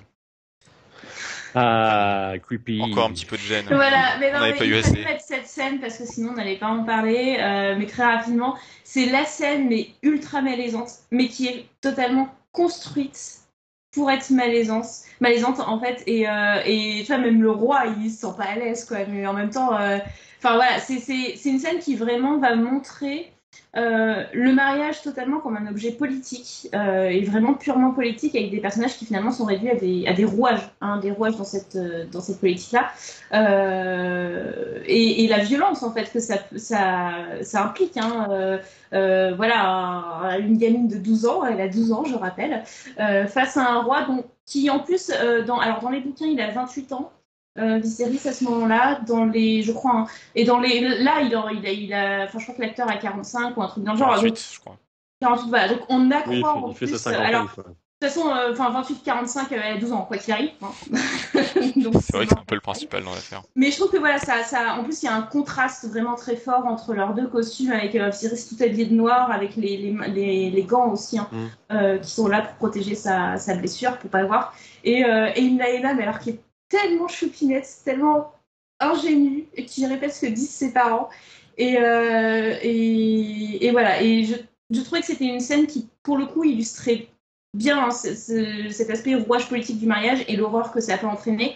En plus, on est dans un, dans un jardin, donc en extérieur, donc euh, en principe, euh, jardin, c'est quelque chose d'agréable. Il fait beau, les oiseaux là- chantent, tout va bien. et là, Là- et blâme, et, et voilà. Et à la fois, à la fois, je suis pas tout à fait d'accord avec toi parce que le jardin, dans la, justement dans la grammaire qu'avait instauré Game of Thrones, c'était le lieu des, le échanges, Des échanges, notamment autour des mariages, je trouve.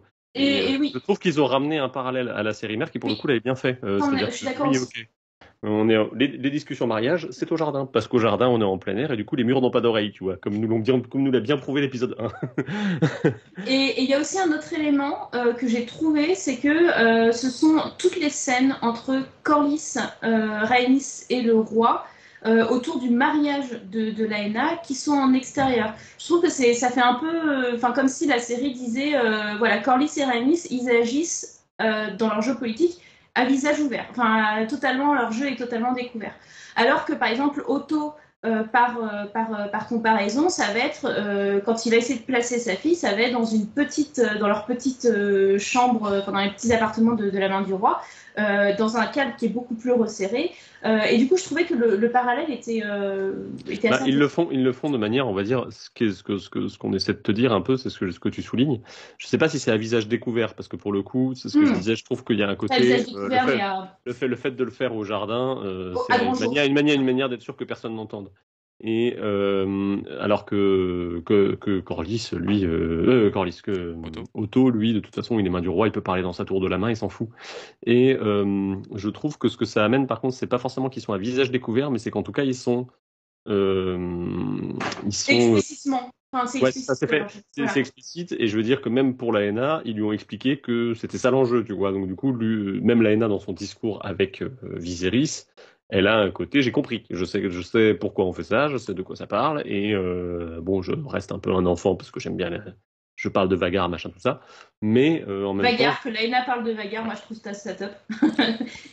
voilà. temps, et, euh, mais voilà, je trouve que ça amène, euh, ça, ça amène, mais en fait, c'est le, ça amène un feeling. euh, les, euh, Velaryon is the new Stark, tu vois un peu quoi. C'est euh, c'est des gens qui parlent entre eux et qui font les choses ensemble quoi. Du coup, pas pas dans un peu dans leur dos les uns des autres quoi.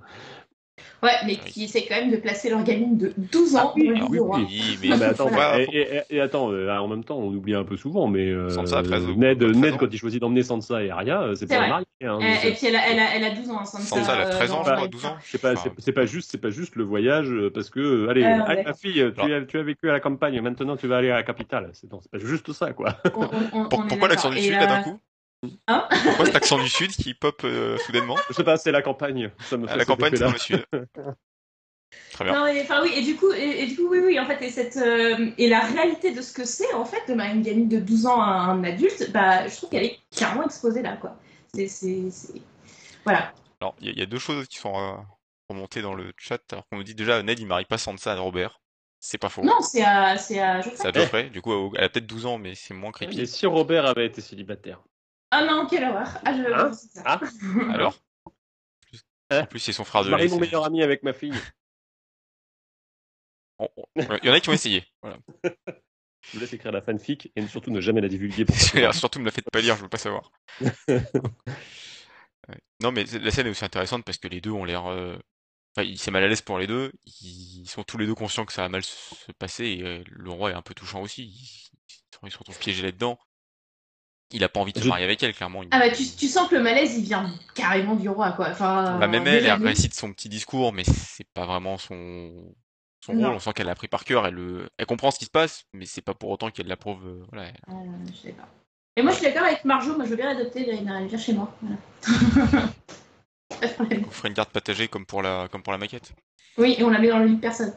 Euh, Ou tu la mets dans la maquette, comme ça. Ou tu la mets dans la ça maquette, prend- et- ça, ok. ça prend moins de place.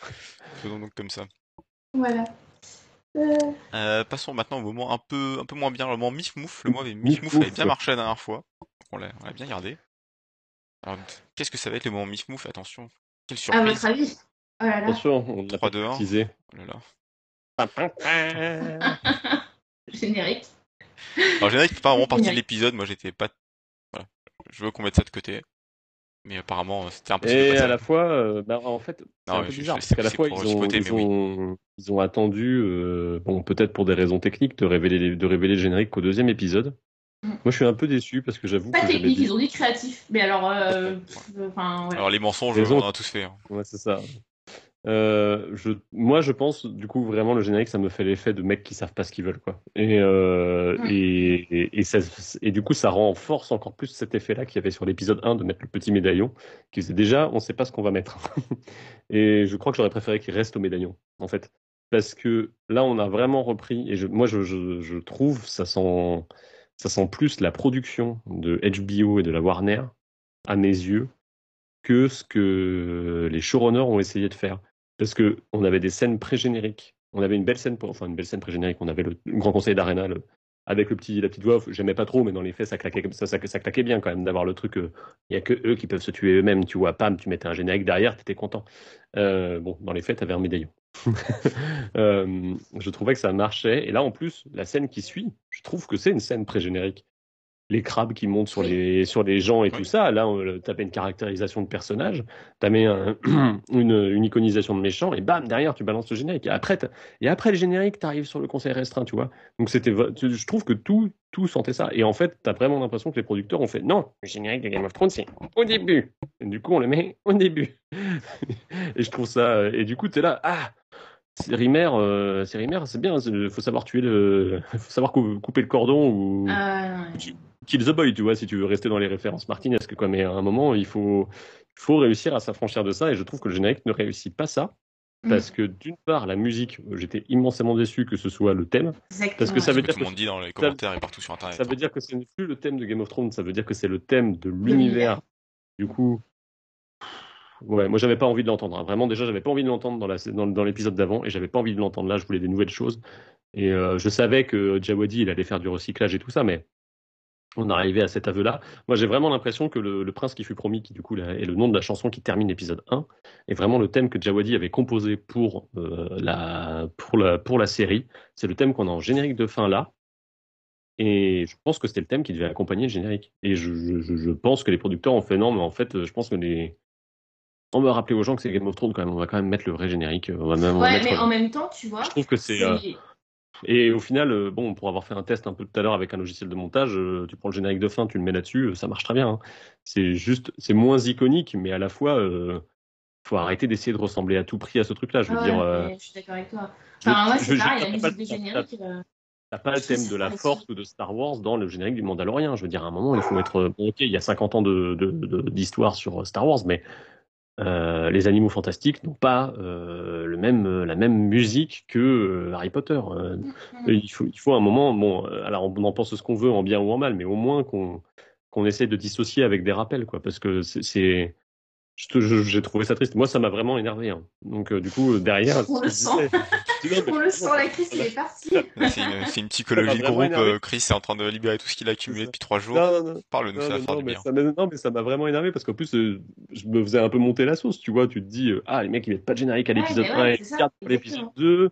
Je me disais qu'en plus, il y avait une- un truc que je trouvais assez cohérent et assez chouette. euh, C'était que du coup, comme euh, je vais dire le prince qui fut promis parce que j'ai pas envie de parler en anglais, euh, qui est la, la musique de fin de l'épisode 1, je trouvais ça intéressant peut-être de découvrir la musique avec une scène plutôt que de la découvrir avec le générique, tu vois. Et, et tout ça est tombé complètement à plat et ça m'a ça m'a énervé. Et après, en plus, le générique en lui-même, visuellement, je le trouve trop cryptique Mm. pour être. Euh, deuxième point de l'épisode. Ouais, il y a le- Bah, la alors, ouais, musique. et, et du coup, Je fais ce- passer la parole à Babar, mais du coup, je trouve que, je trouve que le générique, il est trop cryptique. Le, le, le, le générique de Game of Thrones, il avait un caractère informatif. Euh, là, pff, je comprends rien, quoi. C'est ce Franchement, qui revient un peu comprends rien. dans, c'est ce qui revient un peu dans le chat, de toute façon, de dire qu'il y a beaucoup, beaucoup de gens disent que la, la série. Après, ça a été forcément Ouais. décevant. Je pense que ça aurait pas pu être autre chose que décevant après le Ah, générique de Game of Thrones. pas- Non, Je je pense, pas je pense d'accord. pas que ça, je pense pas que ça pouvait être décevant, je mais. d'accord. C'était dur d'être plus hypé que le que- générique de Game of Thrones. Ah, je suis pas d'accord, parce que pour moi, je trouve que l'idée en elle-même, euh, c'est-à-dire de faire une lignée Targaryen, Valérien, enfin, de faire une lignée, donc c'est-à-dire de se pencher plus vers l'histoire et Oui. vers la famille, Ouais, étant donné que c'est un drame, euh, enfin un drame familial, euh, que, que la première saison surtout se concentre là-dessus, je trouve que c'est une très bonne idée en soi. Euh, je trouve ça intelligent. Euh, L'autre idée aurait pu, par exemple, de faire une tapisserie euh, racontant l'histoire des Targaryens, etc. Euh, je, trouve que l'idée est plutôt bien, c'est-à-dire qu'on va, garder cette idée euh, de Game of Thrones d'aller explorer l'univers, alors non pas par la géographie comme le faisait la série mère, mais par l'histoire, euh, ce qui se comprenait tout à, fait vu la, narration de, de ce premier épisode. Après, je suis totalement d'accord que entre le, le fait que ce soit sombre, le fait que ce soit surcuté et le fait que ce soit tout en symbole, c'est pas du tout, du tout destiné euh, à un public qui no- nouveau. Et c'est même pas non plus destiné à quelqu'un qui a un peu suivi. Alors, je suis désolée, mais il faut avoir lu feu et sang et l'avoir décortiqué à fond pour voir tous les symboles quand même. C'est quelque chose qui et- à des gens qui savent déjà. Voilà, c'est un peu le Et, problème. et, et voilà, et, et je trouve ça. Donc, je trouve l'idée bien. Euh, tu sens que c'est vraiment un, un- un générique qui, je pense, a été fait euh, pour dire attendez les fans, allez décrypter ça. Et comme ça, vous allez en parler. Euh, j'aurais, Ouais, j'aurais, fois- j'aime bien l'idée, mais j'aurais préféré, je pense, quelque chose de beaucoup non, plus l'idée accessible de l'arbre parce que Game of. Thrones, Game of Thrones, en fait, il te prenait, que tu sois spectateur euh, qui lu les ou pas lu les livres, il te prenait, il t'introduisait dans l'univers à travers euh, la géographie.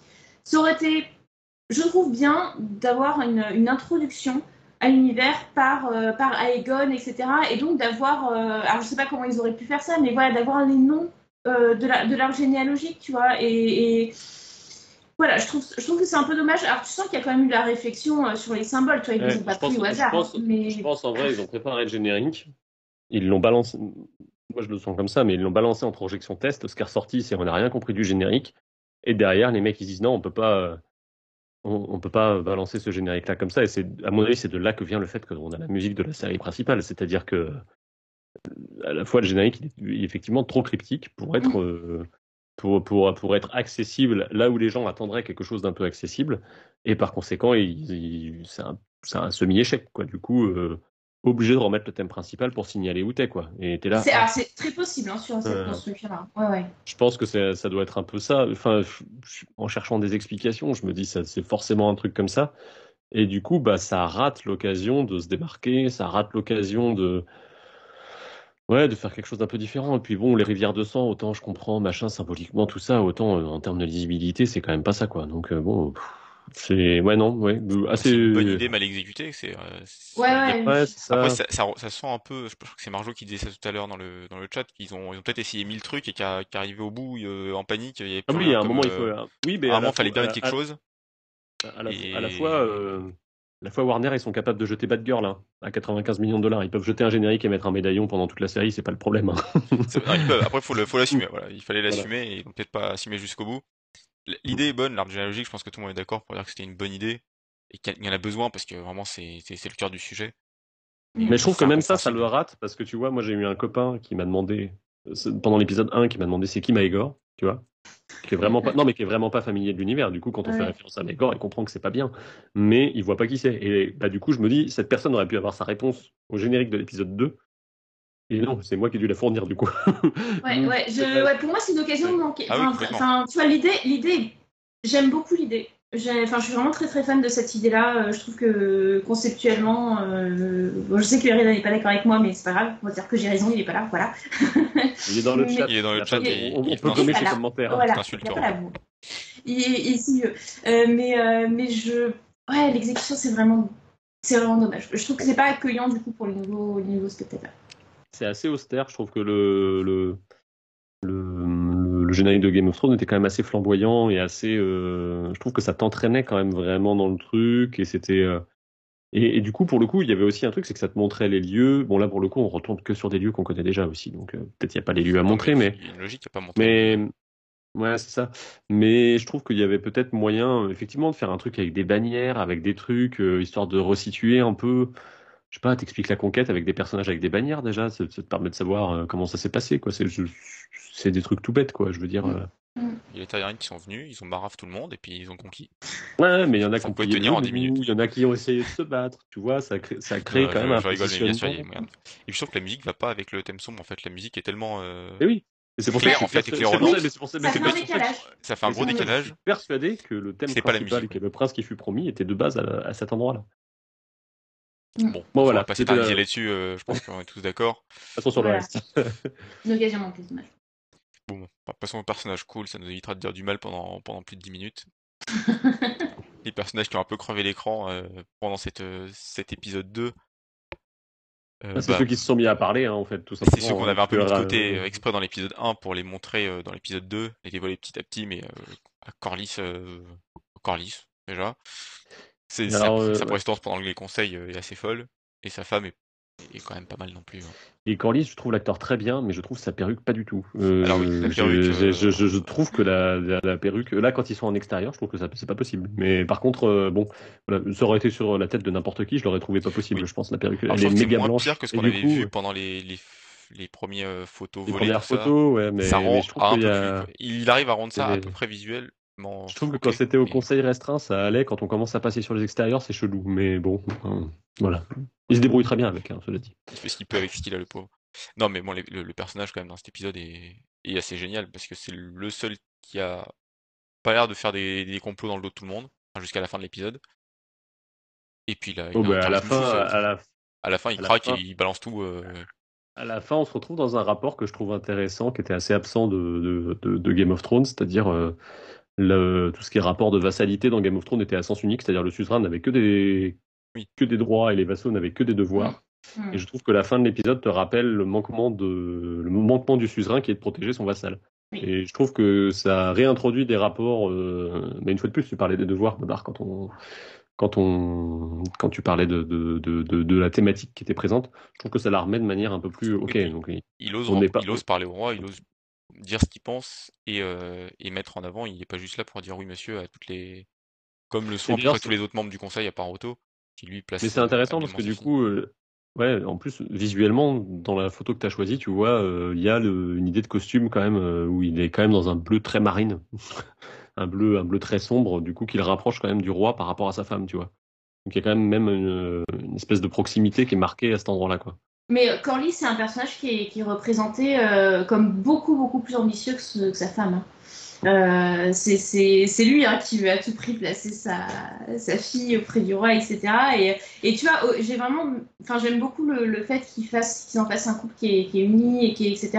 Mais j'aime bien aussi qu'ils arrivent à caractériser de façon un peu différente les deux personnages et pas en faire un truc totalement fondu. Hein, tu sens que c'est, tu sens que c'est, c'est Corlys hein, qui, qui, qui a une ambition euh, Ah bah, sa euh, femme, elle bah, a. qui cache même sa- pas en fait. Sa femme, ça fait Mais une fois fois- qu'elle se fait voler son, son truc, euh, c'est bon, elle a, elle a lâché l'affaire. Non mais Rhaenys, Rhaenys, c'est bon, je suis team Rhaenys. Mais elle est, elle, elle est super quand même. ça. Mais à la fois, je trouve que c'est euh, c'est cool parce que du coup, ça laisse de la place à, au- à l'autre personnage pour exister avec d'autres discours, tu vois. Donc du coup, c'est pas mal. Mm. Et en même temps, euh, une fois de plus, à un moment, il leur rappelle, il y a quand même un héritage Velaryon en disant, bah oui, mais nous, on est venus avec eux, donc euh, en fait, euh, en fait, on a plus de droits que les autres. Il fallait avoir des dragons, et c'est vrai que ça change un peu tout. c'est ça. L'ego de Corlys passe pas la porte. Ce- oui, en même temps. Celui, celui d'Otto non plus, hein, la seule différence. Ouais, c'est je, je, je- ouais. Il y en a un qui est La seule différence, c'est que Otto, il se tient comme ça. Du coup, euh, bah oui, il le garde avec lui, tu vois. Il parle pas autour. En même temps, je suis désolée, la maquette de la série, ça passe pas la porte non plus. Voilà.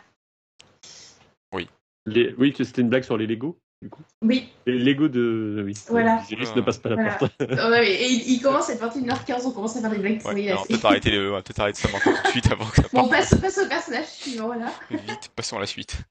Avant qu'elle nous fasse une autre blague. Ah non, mais attends, mais j'avais j'avais un personnage euh, gagnant, moi, tu trouvais? Ah bon? Bah raconte-nous Oui. tout ça. Ouais, c'était Daemon. Enfin, Daemon est un peu bizarre aussi. mais- Ouais, mais bon, tu, tu triches. Tu triches. Il va falloir dire aux gens que Babar, euh, euh, Daemon, c'est oui, n'importe quand, quoi. Donc, euh, bon. Mais oui, n'importe Oui. quand pour Daemon. Euh, même d'accord. Voilà. Non, je, je- c'est un personnage que je. où où je, je, je trouve. J'aime bien le- l'idée qui. qui... Enfin, le- la façon dont ils ont construit le personnage, à savoir qu'il est présenté euh, et, et le personnage lui-même en joue comme un méchant. Tu vois, dans le premier épisode, il avait son armure, mais euh, l'armure de, de fantaisie méchant, tu vois, avec, euh, avec ses ailes de, de chauve-souris, alors dragon, mais de chauve-souris quand même, euh, son armure noire, son cheval noir, etc. Là, donc là, là c'est le personnage qui en joue. Là, l'introduction du personnage. Bah, là, est- là, c'est le sujet de l'épisode. Donc, Bah, là, bon, c'est le sujet de l'épisode, mais surtout, la façon dont il introduit, c'est qu'il introduit à Père Dragon, et, la, et, et Père Dragon, la, la façon dont on arrive à Père Dragon, c'est quand même un truc où on commence par avoir des trucs pas du tout accueillants, on a des récifs Mhm. pas du tout accueillants, on passe par une porte avec euh, un truc euh, un peu Égypte, euh, égyptianisant, et depuis Lovecraft, on sait que l'Égypte, eh ben, ça fait peur, hein, et c'est pas des trucs triglope. Donc euh, voilà, je trouve qu'il y, a- il y a vraiment une construction de, de, de l'aspect méchant autour de ce personnage qui est contrebalancé par un, euh, par un personnage qui doute, on l'a vu dans le premier épisode, qui se, qui se fait mais alors euh, mais défoncer par sa nièce et par son amante qui disent non mais euh, mec arrête de faire ton gamin. Il- y a des y a des vraies personnes autour de toi qui comptent sur toi. Et euh, et ouais je toi c'est un personnage qui est arrogant en même temps qui est désinvolte.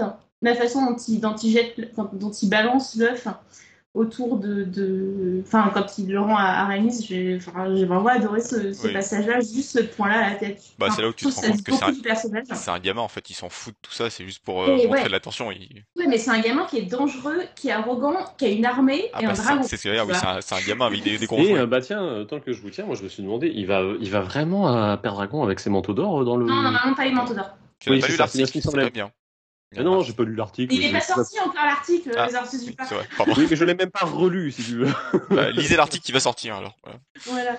Non, non, il vient, euh, il vient pas avec, il vient pas avec les manteaux d'or parce que le, les donc c'est le. J'ai- Parce que j'étais là, mais de- là, là, là, tu sens que c'est vraiment pour dire, euh, c'est vraiment pour le coup de l'écriture de série, quoi. C'est, euh, j'ai eu un petit doute et je me suis dit, bah attends, on te dit que c'est la garde de la ville et le mec il se casse avec, y a pas de problème. C'est pas la ville, mais- La ville pendant ce l'ont temps-là. rajouté pour, euh, pour Oui. renforcer le côté euh, il est proche de ses hommes et suite, euh, il est dangereux, tu vois, il a une armée. Non, et puis il a une armée, quoi. Histoire de dire qu'il Bah, a une pour armée. montrer que les- ces hommes sont fidèles à lui, même si. Enfin, Pas spoiler la suite, mais voilà, qu'il soit fidèle. Voilà, voilà. Et, euh, et, dans le parallèle, du coup, j'aimais bien aussi la façon dont, dont Missaria était introduite. Alors, on n'a toujours pas son nom à ce personnage-là. Euh, mais au moins, c'est un personnage qui, là, pour le coup, est montré comme euh, humaine. Euh, J'ai beaucoup aimé la façon dont elle, elle essayait de, de, de reprendre le pouvoir sur, sur, son corps, en fait, en refusant radicalement la maternité. Parce qu'en fait, on a montré dans le premier épisode que la maternité, euh, alors, je pense que le, la série va évoluer là-dessus. Mais en montrant que la maternité, avec euh, Aïma, c'était quand même, euh, bah, t'es considéré comme un objet et tu t'en crèves, en fait. Et, et j'ai trouvé que le, le fait qu'elle dise, euh, j'ai fait en sorte de ne jamais pouvoir avoir d'enfant, euh, je trouve qu'en plus, au regard des, des, questionnements actuels sur effectivement une femme qui décide de ne plus avoir d'enfant, enfin de ne pas avoir d'enfant ou quoi que ce soit, j'ai trouvé que c'était c'était assez intéressant, c'était un changement par rapport au livre. Intéressant aussi parce que dans les livres, elle tombe vraiment enceinte. voilà, donc là, le changement. j'ai trouvé que c'était vraiment une façon pour elle elle qui a peu de moyens d'action pour reprendre le pouvoir, de, voilà, de, s'affirmer et de s'émanciper. Euh, et on verra, pareil, le discours, comment la série construira son discours autour de la, maternité. Je pense que ce sera vraiment une des thématiques qui sera très très intéressante à, à étudier sur, sur son ensemble. Je pense que ce sera quand même assez nuancé par rapport à ce qu'on a vu sur, les, sur le premier épisode. de toute façon, je pense qu'on va très vite avoir une idée puisque Alicent va se retrouver rapidement enceinte. Et petit, euh, petit détail qu'on nous donne dans le chat, effectivement, euh, si Misaria est cité dans le, pendant le conseil, euh, on donne son nom. Ah, pardon, d'accord. Oui. Ah oui, oui, je, je, oui, pardon. On donne son, oui, on donne son nom et elle se fait... de Père Dragon. Et c'est pas. Et elle se fait traiter de pute au passage. On, on, voilà. donne son nom, c'est ce que j'allais dire. On donne son nom, elle se fait traiter de pute. Bon, agréable. Bon. Oui, ben, oui. Euh, bon. Voilà. Non, mais c'est conseil, auto, hein. non, mais auto ça reste, voilà. pour ça, je suis désolée, il prend 4 points au racuromètre. Voilà. Après, il y, a un, il y a quand même un, un débat sur euh, pour ou contre euh, pour ou contre Daimon dans le chat. Par contre, il n'y a, a, pas de débat sur pour ou contre Kristen Cole. Hein. Enfin, où il n'y a pas de débat. Il y a, il y a deux non, personnes y a, y a très très d'accord. Attends, attends, attends, attends, attends. Tu veux vraiment qu'on parle de Kristen Cole alors qu'il a eu une réplique et que c'était oui? Moi, je veux pas en parler spécialement. hein. Vraiment, euh, bon, tu t'arrangeras avec euh, Yoda et, et je... nu. avec Yoda et avec Marjo, je balance. Hein, mais... non, non, alors non, euh, franchement, euh, il, euh, il, il, quand même, il rembat un peu euh, Daemon. C'était très rigolo. Oui, oui, oui. Sa petite réplique sur euh, T'es fait tomber à cheval, euh, c'est quand même encore une réplique de gamin. Il fait exprès de se tromper sur son nom, le sinon c'est moi qui, c'est moi qui ai gagné la bataille. euh. Alors tu vois, autant des fois, je trouve que le, je trouve que globalement, ça a fait plutôt du mieux sur tout ce qui était armure, armes et tout ça dans, dans House of the Dragon. Autant les nouveaux casques de la garde royale, Oui, euh, c'est pas, c'est pas possible quoi. Peter Jackson, pourquoi est-ce que tu as prêté tes casques de nain à ces, à ces gens-là quoi? Il fallait euh, brûler tout ce qu'il y avait dans le Hobbit, on l'avait dit pourtant. Il fallait tout jeter. Je t'ai tendu la perche juste pour ça. Merci. Babar, je crois que tu disparais à chaque fois que tu essayes d'utiliser un navigateur en même temps. Non, pas du tout, je ne Ouais. fais rien du tout. C'est à chaque fois que je défends un personnage euh, louche ou un truc euh, louche. Sa pense. connexion, Enfin, bah, bah, du voilà. Non, je dis du bien de Daemon, euh, la connexion a fait non, je m'en vais. Et attendez, je n'ai pas parlé de rond. Hein, Ne, Parce ne si pas ça. Je- Est-ce que du coup, Ben non. avez des Tu dis Euron, ça passe, c'est donc un personnage bien. On va pas défendre des gens. Est-ce que vous avez des perdants dans cet épisode? Des perdants, des perdants, des perdants, des Moi, perdants. j'en ai pas trouvé. J'ai pas, y a pas, je sais pas si vous, pas dans trop le chat, trouvé vous que regardez, vous avez des gens que vous avez trouvé euh, J'ai pas trouvé en qu'il y avait retrait des ou gens- moins bons. en dessous.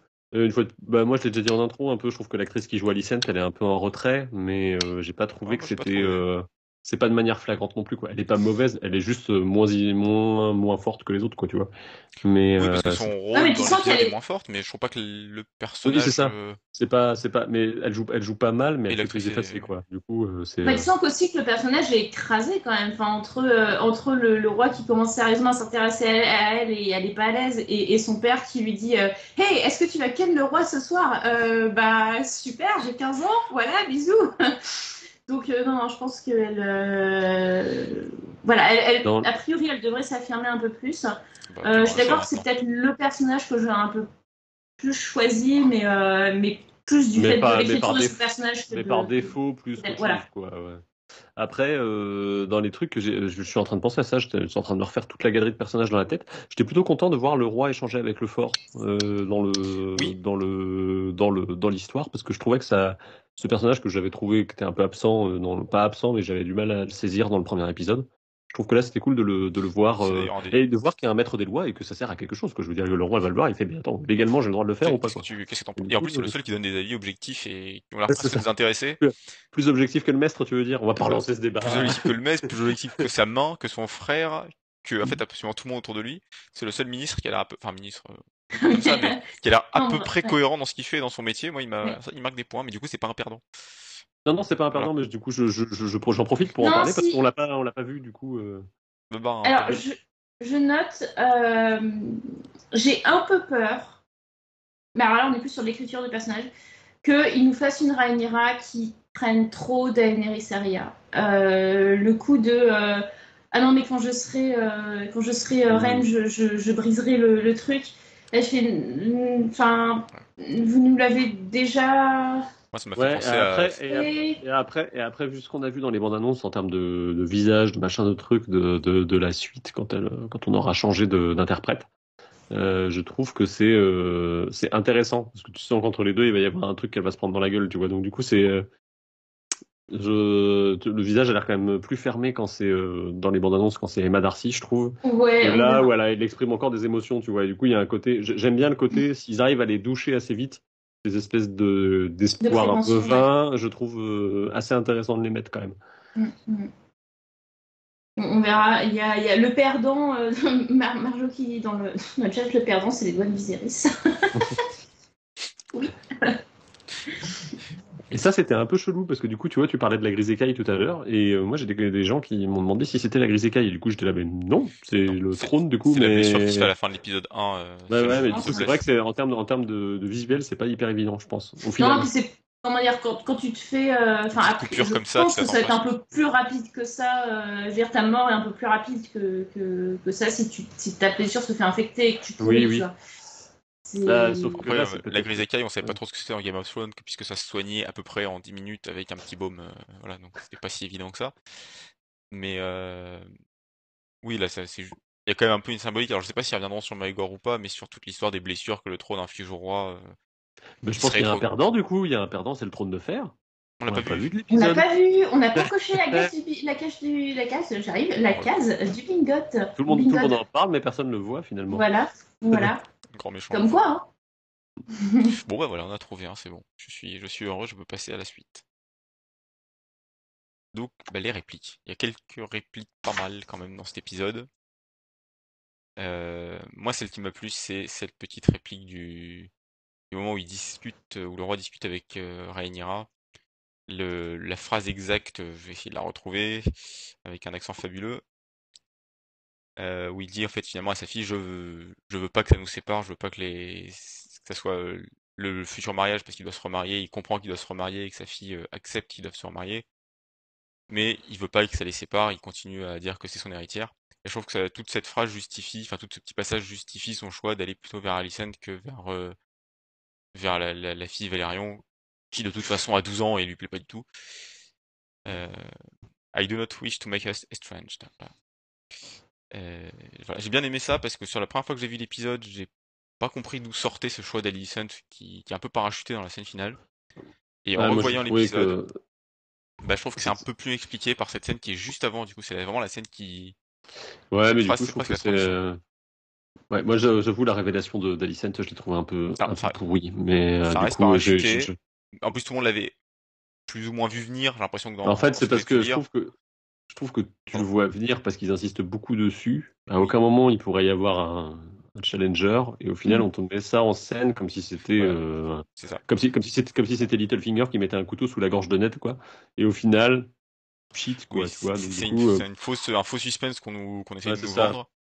Euh, ça, coup, ça- la scène est mal jouée, mais le choix de, le choix du roi est un peu expliqué par cette scène-là, et j'ai bien aimé son petit discours.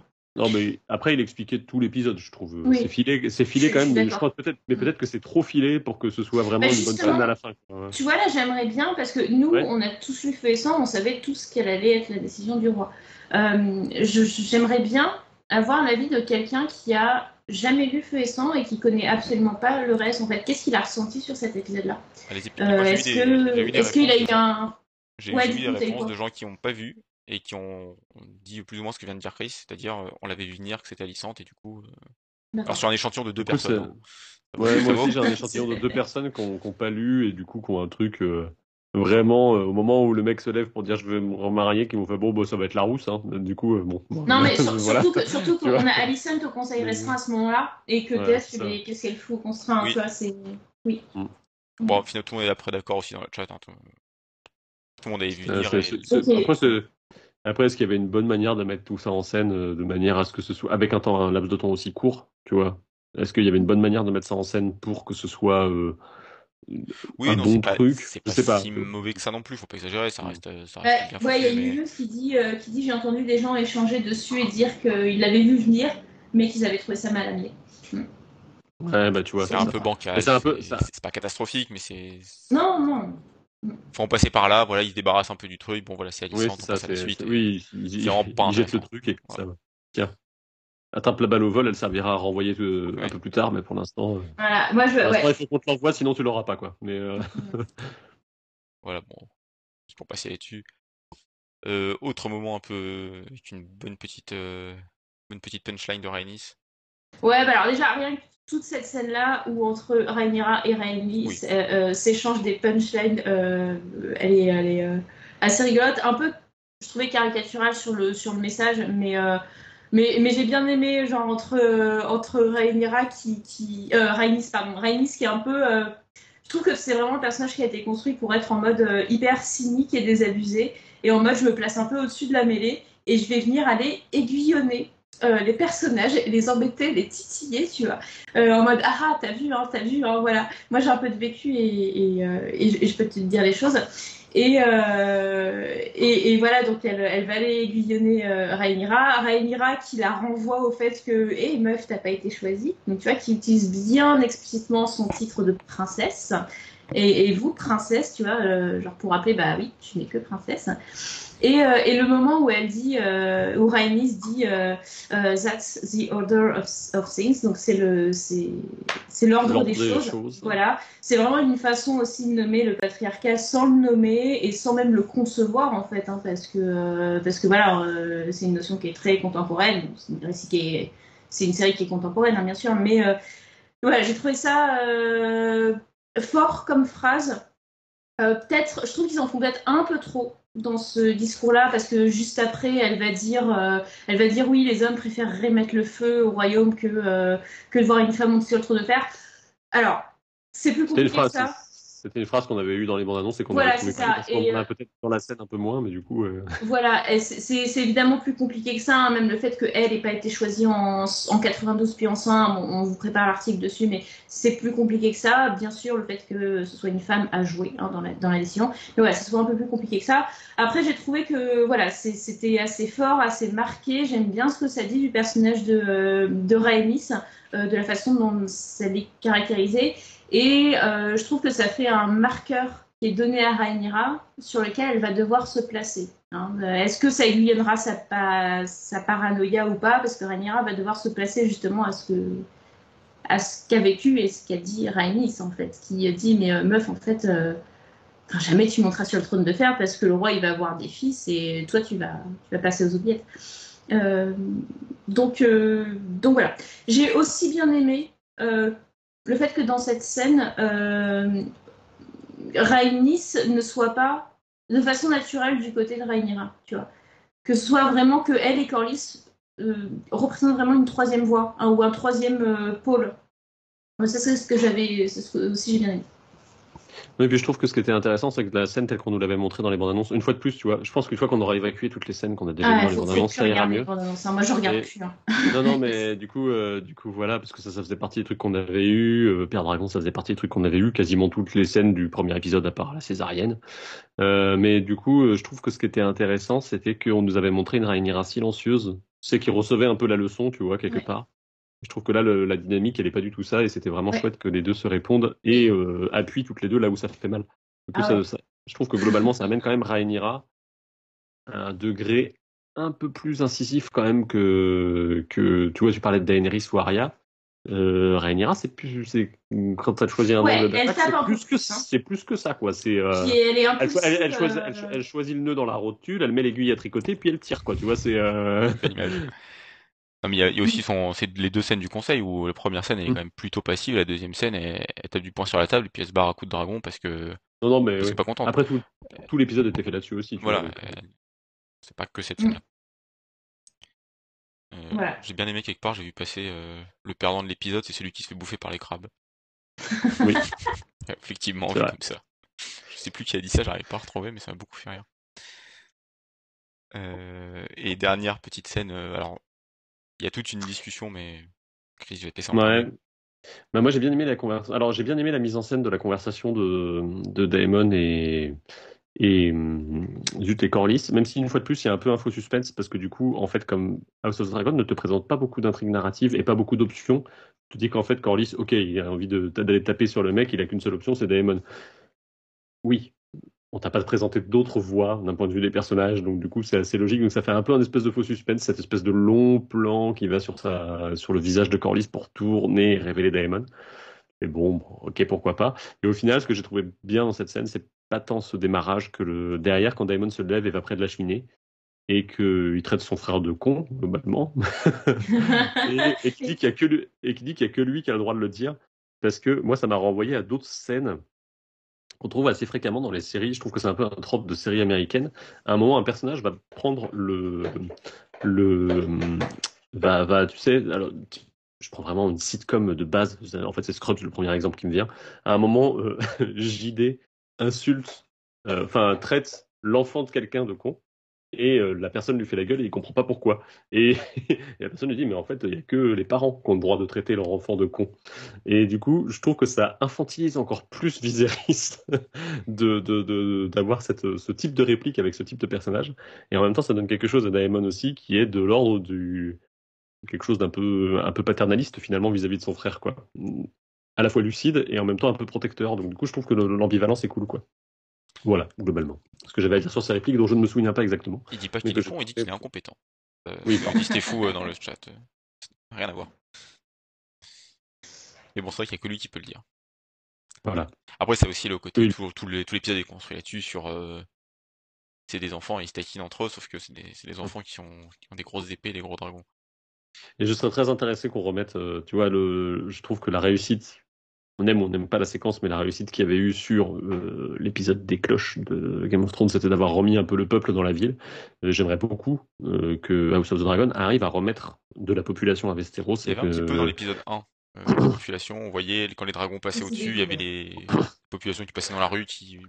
Ouais, mais Ça tu vois vraiment avec une- un peu de visage et de trucs, et tu vois qu'ils arrivent, en tout cas, à prendre le temps de montrer que euh, des, des gens qui ne fonctionnent qu'en circuit fermé avec des dragons, c'est des gens qui sont coupables de génocide généralement, tu vois. Et tu vois vraiment aller vers. euh, J'espère qu'ils arriveront à recaractériser le, le, le- le peuple de Westeros, quoi, pour, pour qu'on puisse avoir un, un peu de, de, de dézoom par rapport à leurs actes, quoi. Mm, mm. Bien, ça fait une parfaite transition pour la suite dans, de, de slide. Mais garde ça pour tes attentes pour plus tard. Euh, petit point sur les costumes, du coup. Ouais, alors du coup la minute bling, on l'avait pas fait, euh, on l'avait pas fait au dernier Twitch parce que euh, parce que il y avait eu plus de temps, donc là on a un petit peu plus de temps pour, euh, on est en dessous de deux heures, donc on peut rajouter la, la minute bling.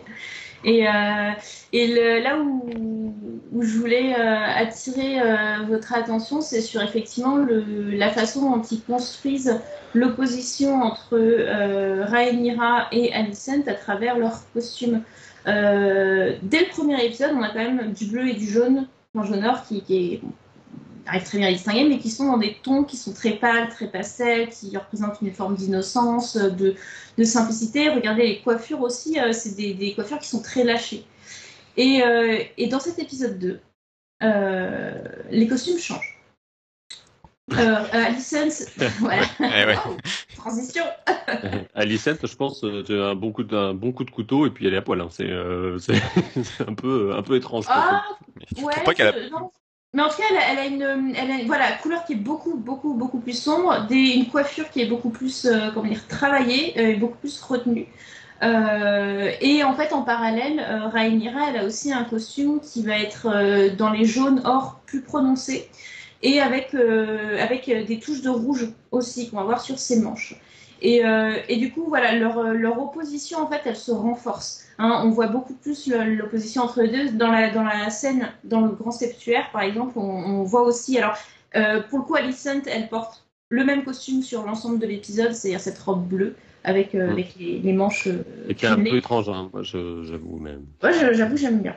Et, euh, et le, en plus, les boucles d'oreilles, c'est un truc, c'est un truc antique. Donc, et puis mm. sa coiffure, c'est un truc de, enfin, ça rappelle vraiment, c'est les séries romaines avec les femmes romaines et leurs cheveux comme ça vous plaît. Donc, j'aime bien. Voilà, bisous. Ah, je vous antiquité, j'aime de base. Et, euh, et, et, ouais, et, et Rhaenyra, euh, dans, la, dans, la, scène du septuaire, elle a, elle a une robe qui est un peu plus claire, alors que sur la dernière scène, celle du conseil restreint où le roi choisit son épouse, elle a pour le coup une, robe qui est beaucoup plus foncée. Et du coup, je trouvais que voilà, c'était une façon de, euh, montrer, de construire l'opposition entre, euh, entre ces deux personnages. Et là, pour le coup, on s'inscrit vraiment dans, la, lignée euh, Game of Thrones, où, où, la chef costumière, qui était Michelle Clapton, en fait, vraiment soulignait l'évolution des personnages, leur arc narratif avec les costumes. Et là, donc, la costumière qui s'appelle Janine Temim, bah, elle fait la même chose. Elle a repris un petit peu la même idée, alors en la faisant avec, à sa manière, avec sa patte, avec ses propres costumes. Hein. Mais, mais, voilà, on a quand même toute cette recherche sur, le, sur le costume, que j'aime beaucoup. Puis il y a un truc qui est intéressant, c'est les motifs euh, qui sont choisis, parce que pour le coup, Alicent, elle est essentiellement avec des motifs carrés, je trouve, sa robe. Enfin bon, du coup, c'est ce que donnent les espèces de lassages sur les côtés, quoi. Et même au-dessus, alors que Rhaenyra a des formes beaucoup plus rondes sur ses, mm. sur sa, sur ses robes. Et du coup, il y a un petit côté, bah, tu mets pas des carrés dans des ronds, tu vois, un peu. et euh, enfin voilà, tu vois, ce n'est pas possible. Ces deux, deux, choses sont euh, hermétiques, quoi. Du coup, c'est, c'est, je trouve que c'est intéressant. C'est intéressant de le souligner, et je trouve pour le coup que c'est plus euh, j'arrive mieux à accepter de souligner, tu vois, les, de souligner le, l'histoire du personnage avec son costume. Je l'apprécie mieux dans cette série-là où c'est logique que les personnages changent de robe tout le temps parce que c'est la noblesse, mm. plus que dans Game of Thrones où je trouvais que des fois tu étais là, ah bah ce personnage a changé de costume, mais il a bien, mais il l'a trouvé où Et euh, du coup tu es là, bon bah voilà. C'est mm. ce qui avait une logique narrative, mais qui n'avait pas forcément de logique euh, diégétique. Là, tu t'en fous un peu. De toute façon, c'est, des gens qui sont pétés de thunes. Ils ont le placard. Dans les robes qu'on n'a pas parlé, il y a celle de Misaria qui nous, dit Oda qui est très jolie. Il y a celle de Rhaenys que je trouve très bien aussi. Ouais, celle de. Euh. Mais de, alors celle de Rhaenys, c'est de Laena, donc sa fille, sont magnifiques. Elles sont avec ton bleu, évidemment, pour rappeler la, la, couleur de leur, maison. Et, euh, et, dans le chat, on nous fait aussi euh, mention de la tenue de dragonnière. De, oui, c'est ce que je pensais quand tu, tu vois, parce que vraiment en, opposition, tu as la tenue de séductrice de, de, qui est, où tu vois les bras, tu vois les épaules d'Alicent, et de l'autre côté, l'autre qui est toute fermée parce que du coup, elle est dragonnière. Quoi. Mais... Oui, voilà. Après, séductrice, moi je maintiens qu'Alicent, euh, elle n'a pas trop donné le choix, on l'a balancé là-bas, on lui a dit, mais là, attention, attention, ce, n'est pas, ce n'est pas Alicent qui est séductrice, c'est euh, la robe que. C'est la robe de sa mère. Hein. Euh... C'est clairement, c'est la robe de sa mère. Totalement, je suis totalement d'accord avec ça. Elle est, elle est poussée hein, dans les bras du roi. C'est pas, c'est pas sa volonté particulière. Elle, est, elle est balancée à la catapulte. Hein, elle, le, elle, mais elle le dit clairement. Euh, quand, quand son père lui dit Est-ce que tu vas voir le roi ce soir? C'est Oui, si vous le voulez. c'est ah, un creepy. Voilà. Ouais, C'était pour ajouter un petit moment de gêne sur, euh, sur tout ça. Ouais, il fallait bien revenir. Voilà. Donc, on va temps passer aux attentes. Donc, Chris, tu peux refaire ton, mon laïus. Allez, transition avec 10 euh, minutes de décalage.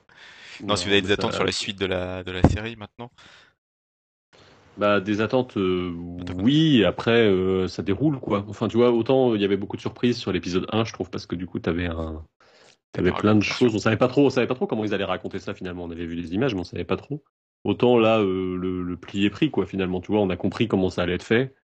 On a compris qu'on oscillait entre j'ai envie de dire, entre une ligne très, euh, très fine, très subtile et une autre vraiment pour les débiles, quoi.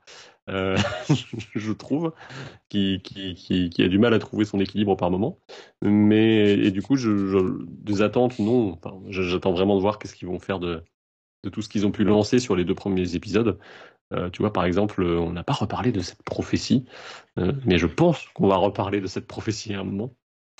Euh, on n'a pas reparlé de. Là, on a introduit des nouveaux, de nouveaux éléments euh, autour de, de, de Père Dragon, parce que du coup, il y a un côté, oui, je suis prince de Père Dragon, j'y suis physiquement. Moi, j'ai été nommé princesse de Père Dragon, mais en fait, je ne le suis pas vraiment. Enfin, voilà, tout un tas de choses comme ça. Et puis, bon, ça va castagner, hein, globalement. Donc, euh, on va voir si Sapochnik arrive à, à transformer l'essai maintenant qu'il peut faire à peu près ce qu'il veut et qu'il a plus Benioff et Weiss sur le dos, quoi.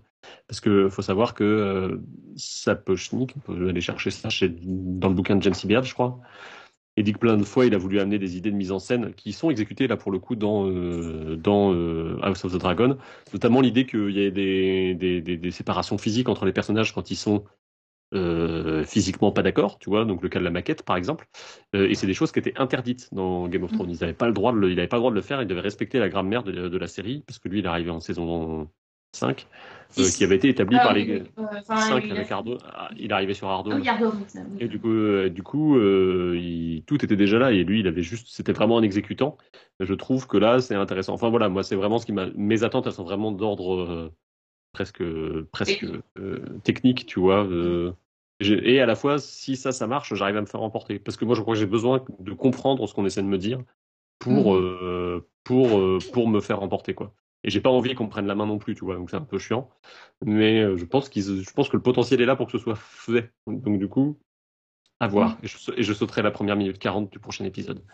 Ah bah oui, c'est la première fois marqué. euh, D'abord, avant que tu donnes tes attentes, juste les quelques attentes qu'il y a dans le chat qui ont bien fait rire. Donc, on a des dragons, évidemment, euh, des crabes, Mhm.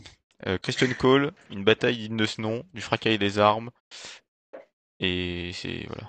Et à la fois, c'est marrant parce qu'ils ont quand même réussi à faire monter la sauce pour que l'épisode vie dans 3, Port-Royal. euh, ça, euh, épisode 3, ça va être la bagarre, tu vois. Donc euh, je m'attendais pas non plus à ce que la série elle aille vers ça tout de suite, quoi.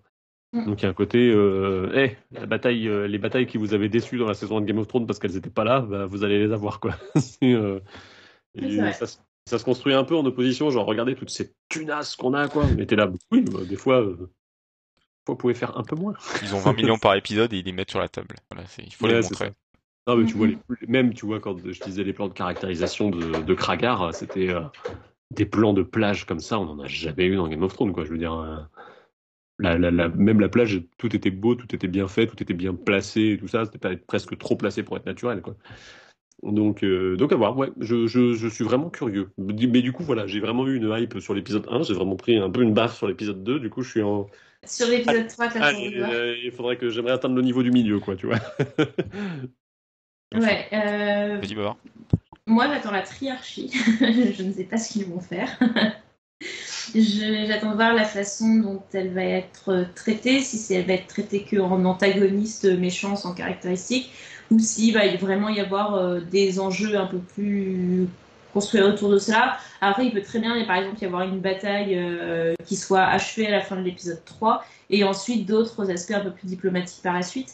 Euh, Donc voilà, j'attends un peu de, de, de voir la caractérisation de la triarchie, tout simplement. Parce que, une fois de plus, je pense que euh, la, la force de la série, c'est d'être toujours centré sur les Targaryennes, et à la fois, sa faiblesse, c'est d'être toujours centré sur les Targaryennes, quoi. C'est euh, un peu paradoxal. Mm, mm. Et toi, Zor Euh, J'étais en train de faire un mash-up dans ma tête de toutes les réponses du chat entre de l'humour, des crabes, euh, champignons et, euh, et des dragons. Ça, faisait un mélange, euh, un truc à manger, quoi. J'espère Euh, qu'il y aura jamais- j'espère qu'il n'y aura jamais champignons. Euh, bah, à mon avis, on- non, il ne sera pas. Ce, que, ce qui revient un petit peu là, c'est de dire, il, enfin, quand même, ça me manque un peu de l'humour qu'il y avait dans les premières saisons de Game of Thrones, un peu des punchlines un peu marrantes. Ah, ça, ça a- me manque pas trop, tu vois. Alors, Ouais, il y en a qui ça manque, moi ça me manque pas spécialement, mais en tout cas c'est vrai que c'est complètement absent. que je, enfin, je- je trouve que la série est beaucoup plus construite sur un, un ton euh, de drame ou de tragédie. Ouais, il y a vraiment une tragédie. euh. Et de toute façon, enfin, c'est, enfin, c'est une tragédie. Globalement, on, on, on sait où ça va parce qu'on a eu Daenerys, euh, donc on sait que la lignée Targaryen, elle va, elle va se cracher à un moment donné. Euh, C'est pas évident de rendre ça, je trouve. mm, Je trouve que mm. là, ils arrivent à faire un exercice que les préquels arrivent rarement à, à toucher, tu vois, euh, de d'avoir chopé, tu sais, vraiment au début, on est arrivé avec Rhaenyra, avec le dragon, là. C'était, c'était beau, on passait à travers ouais. tout au-dessus de Port-Réal, machin, tout ça. Et tout s'est refermé sur ces nœuds d'intrigue euh, au-dessus d'eux, avec plein de choses au-dessus d'eux qu'ils ne maîtrisent pas et qui sont plus grandes qu'eux. La prophétie en fait partie, l'héritage de Valyria en fait partie. Et tu sens que, en fait, ils ont réussi à amener un truc, genre, de toute façon, tout ce que vous allez voir, c'est des gens, euh, c'est des gens s'agiter dans un déluge, quoi. Mm. C'est des gens qui, c'est des gens qui sont pas d'accord sur un radeau en pleine tempête, quoi. Donc du coup, euh, de n'importe quelle décision sera la mauvaise décision. Mm, mm. Et ça, je trouve qu'ils ont réussi à l'amener quand même. Je suis d'accord. C'est le radeau de la méduse en fait. De même dans les tons, les couleurs, euh, machin. C'est ça. Voilà. C'est pour ça qu'à la fin, c'est les Vélarions qui gagnent parce qu'ils savent euh, naviguer vers la tempête ou faire le tour, là, comme dit Corlys. Ah, voilà, mettez tous vos billes sur Corlys, là, c'est bon. Et oui. Et, et du coup, toi, Heather, t'as une des Euh, j'ai pas d'attente particulière à part que je va falloir que ça décolle sans mauvais jeu de mots avec les dragons. Euh, que là ils mettent tout en place. Donc je veux bien laisser 3-4 épisodes pour que ça se mette en place, mais il va falloir que on peut pas attendre indéfiniment Oui, en de fait, mettre en place en des fait- choses. en fait- quoi. C'est normal de les Oui, le faire, c'est normal de prendre le temps au début. Et puis le comparatif avec la série mère te le rappelle quand même, je trouve. C'est-à-dire que euh, épisode, épisode 1, euh, tu prenais la première saison de Game of Thrones, épisode 1, Bran passait par la fenêtre, épisode 2, Lady euh, se faisait assassiner, épisode 3, C'est vrai. je sais plus ce que c'était le cliffhanger, mais tu vois, tout était... euh, ah, ah, ah, ah, merde Oui, non, mais moi j'aime bien t'arrives quand à il prend la son temps et que ça place les choses. essoufflé, t'avais été tenu tout du long. Là, euh, comme il y a un effet de placement, du coup, euh, c'est pas c'est pas la même pas la même temporalité. Non, c'est vrai. Et à la fois, euh, oui, effectivement, C'est- ça c'est manque pas- un peu. Mais on place tellement de choses qu'on attend quand même une, une résolution à tout ça. Il faut qu'il y ait une Ah, résolution à c'est tous ces c'est places. pas le même type de série c'est c'est- Ouais, c'est c'est effectivement c'est un préquel mais c'est pas la même chose. On, on, Non, il tape pas du tout dans les mêmes genres de, de, de fantasy euh, ou, ou quoi que ce soit. C'est c'est- bon, il faut que je le place parce qu'il faut que je le place, mais regardez la série Domina par exemple. Voilà. Donc si je ne dis pas Domina à chaque tweet, j'apparais, vous avez le droit de de, de, de, de- ouais, de, me, maudire. Euh, mais c'est une série historique qui est aussi sur des intrigues de cours, qui est aussi sur des thématiques de euh, comment une femme euh, essaye de s'en sortir dans ces intrigues où les hommes sont, les chefs, qui aborde pas mal de sujets, dont la maternité aussi. Et, c'est pareil, c'est aussi des intrigues qui sont très autour d'un clan familial, de comment est-ce qu'on arrive à bouger ses pions, d'essayer de pas se faire griller, etc. Donc oui, c'est voilà, beaucoup House of the Dragon est beaucoup plus proche de ce genre de narration que, euh, que de Game of Thrones, ou même que de ce que sera a priori euh, la série euh, Seigneur des Anneaux, donc The Rings of Power, qui elle va totalement taper dans l'épique en fait. Hein. Ce sera pas du tout, du tout le même genre de fantasy. T'es en train de nous dire que la semaine prochaine, dans le Twitch, on risque d'avoir des commentaires là-dessus? Vendredi. ouais, bah oui, oui, du coup. Et bon, on n'a plus qu'à attendre lundi prochain pour voir si tout ça sera, sera réalisé. Bon, peut-être pas dès lundi, mais peut-être lundi prochain du coup. Ah oui, et bien sûr, avec Claudius aussi, il faut regarder avec Claudius, mais. euh, Ça, c'est particulier comme délire. Faut, faut, faut aimer la BBC des années 70 quand même. hein. C'est- un peu rigolo. Il reste c'est 4 jours pour voir les 8 saisons euh, des deux séries réunies. Et puis tout va bien se passer. Je sais pas, il y a combien de saisons saisons dans les deux tu viens de- Une seule. Domina, il a qu'une, n'y a qu'une seule saison de Ah bah 8 voilà, épisodes. euh, et, euh, et avec Claudius, c'est 13 épisodes, mais c'est des épisodes de, de Après- 67, donc c'est des épisodes qui durent 30, euh, 35, 46 minutes. Une quoi. saison jeudi, une saison vendredi, et puis. Et ben voilà, allez-y, regardez ça. Et dans Domina, normalement, il y a un acteur dedans qu'on devrait découvrir plus tard. Mais je vous laisserai découvrir lequel. Qu'on découvrira dans House of the Dragon. Il y a un acteur commun. Mystère et suspense. Allez voir Domina. Voilà. Ah, bah c'est bien, tu sais, j'ai- voilà, Chris me rejoint, c'est parfait. Bien. Bon. Et ben, on a fait le tour de tout ce qu'on avait à dire, je crois, sur, euh. Oui. sur cet épisode. Voilà. Et du coup, euh, si éventuellement il y a des. Je sais pas si. ouais, bah, dernière petite question dans le chat. où 3-4 questions et puis après on. Ouais, on... on, on vous libère. euh. On va mettre une petite Mhm. cloche qui sonne comme à la fin des cours. Parce que c'est la rentrée bientôt. Mais oui, mais oui, l'école est finie. Non, c'est pas ça. Non, non, elle commence, c'était collègues ouvert repris. après rentrée. euh. voilà. non, mais Est-ce qu'il y a des profs dans la salle? Voilà. Euh, du coup, non, Yoon, on est désolé, on n'a pas parlé de la voix de Matt Smith, mais en fait, on ne veut pas prendre ton créneau. Voilà, donc on te, on te laisse la voix de Matt Smith. tu reviendras sur le, sur le, le Twitch pour nous parler de la voix de Matt Smith qui te dérange tant. Oui. Bon, et bah, du coup, je pense qu'on peut peut-être. euh, Ah, euh, j'ai un dernier truc à dire si personne n'a de questions. C'est si vous êtes toujours là, mettez des petits applaudissements pour Ezor dans les commentaires. voilà. Merci, Chris. Voilà, ce sera notre. notre euh, ouais, mettez des applaudissements. Est-ce qu'il les C'est mérite très bien géré. Cet homme-là qui gère la technique. Ouais, ouais. Et c'est, mine de rien, c'est franchement pas facile parce qu'il y a tout à gérer derrière, l'aspect technique. et nous aussi, il faut nous nous. Et ma caméra qui a décidé de partir en vacances quand elle est là. Elle est sur courant alternatif. C'est ça. Et ben, moins de deux Bon. heures, c'est bien, on, on progresse. Bon, en même Ouais. temps, l'épisode faisait un quart d'heure de moins, donc c'est pas mal. Ouais, pas mal. Il reste plus qu'à vous dire au revoir à tous. Euh, Au revoir Baba, au revoir Chris. Et puis merci au chat Et aussi puis d'avoir merci, ouais, merci à tous suivi. de nous avoir suivis jusqu'ici. On, on se retrouve la semaine prochaine, même jour, même heure, Même heure. pour, euh, pour l'épisode Même 3. pas. Et puis entre temps sur le forum euh, pour, euh, les, pour en discuter et sur l'événement euh, pour euh, le blog avec tout ce qui est à sortir ou qui est déjà sorti. Et puis, il faut pas hésiter à nous interpeller sur les réseaux aussi si vous avez Ouais. des questions. euh, on essaie d'être réactifs. Abonnez-vous, Voilà. tout ça, tout ça. euh, la cloche, les notifs, je sais pas comment on dit. Tout... Faites-vous plaisir. Voilà. Au revoir tout le monde. Bisous les Au gens. Bonne rentrée.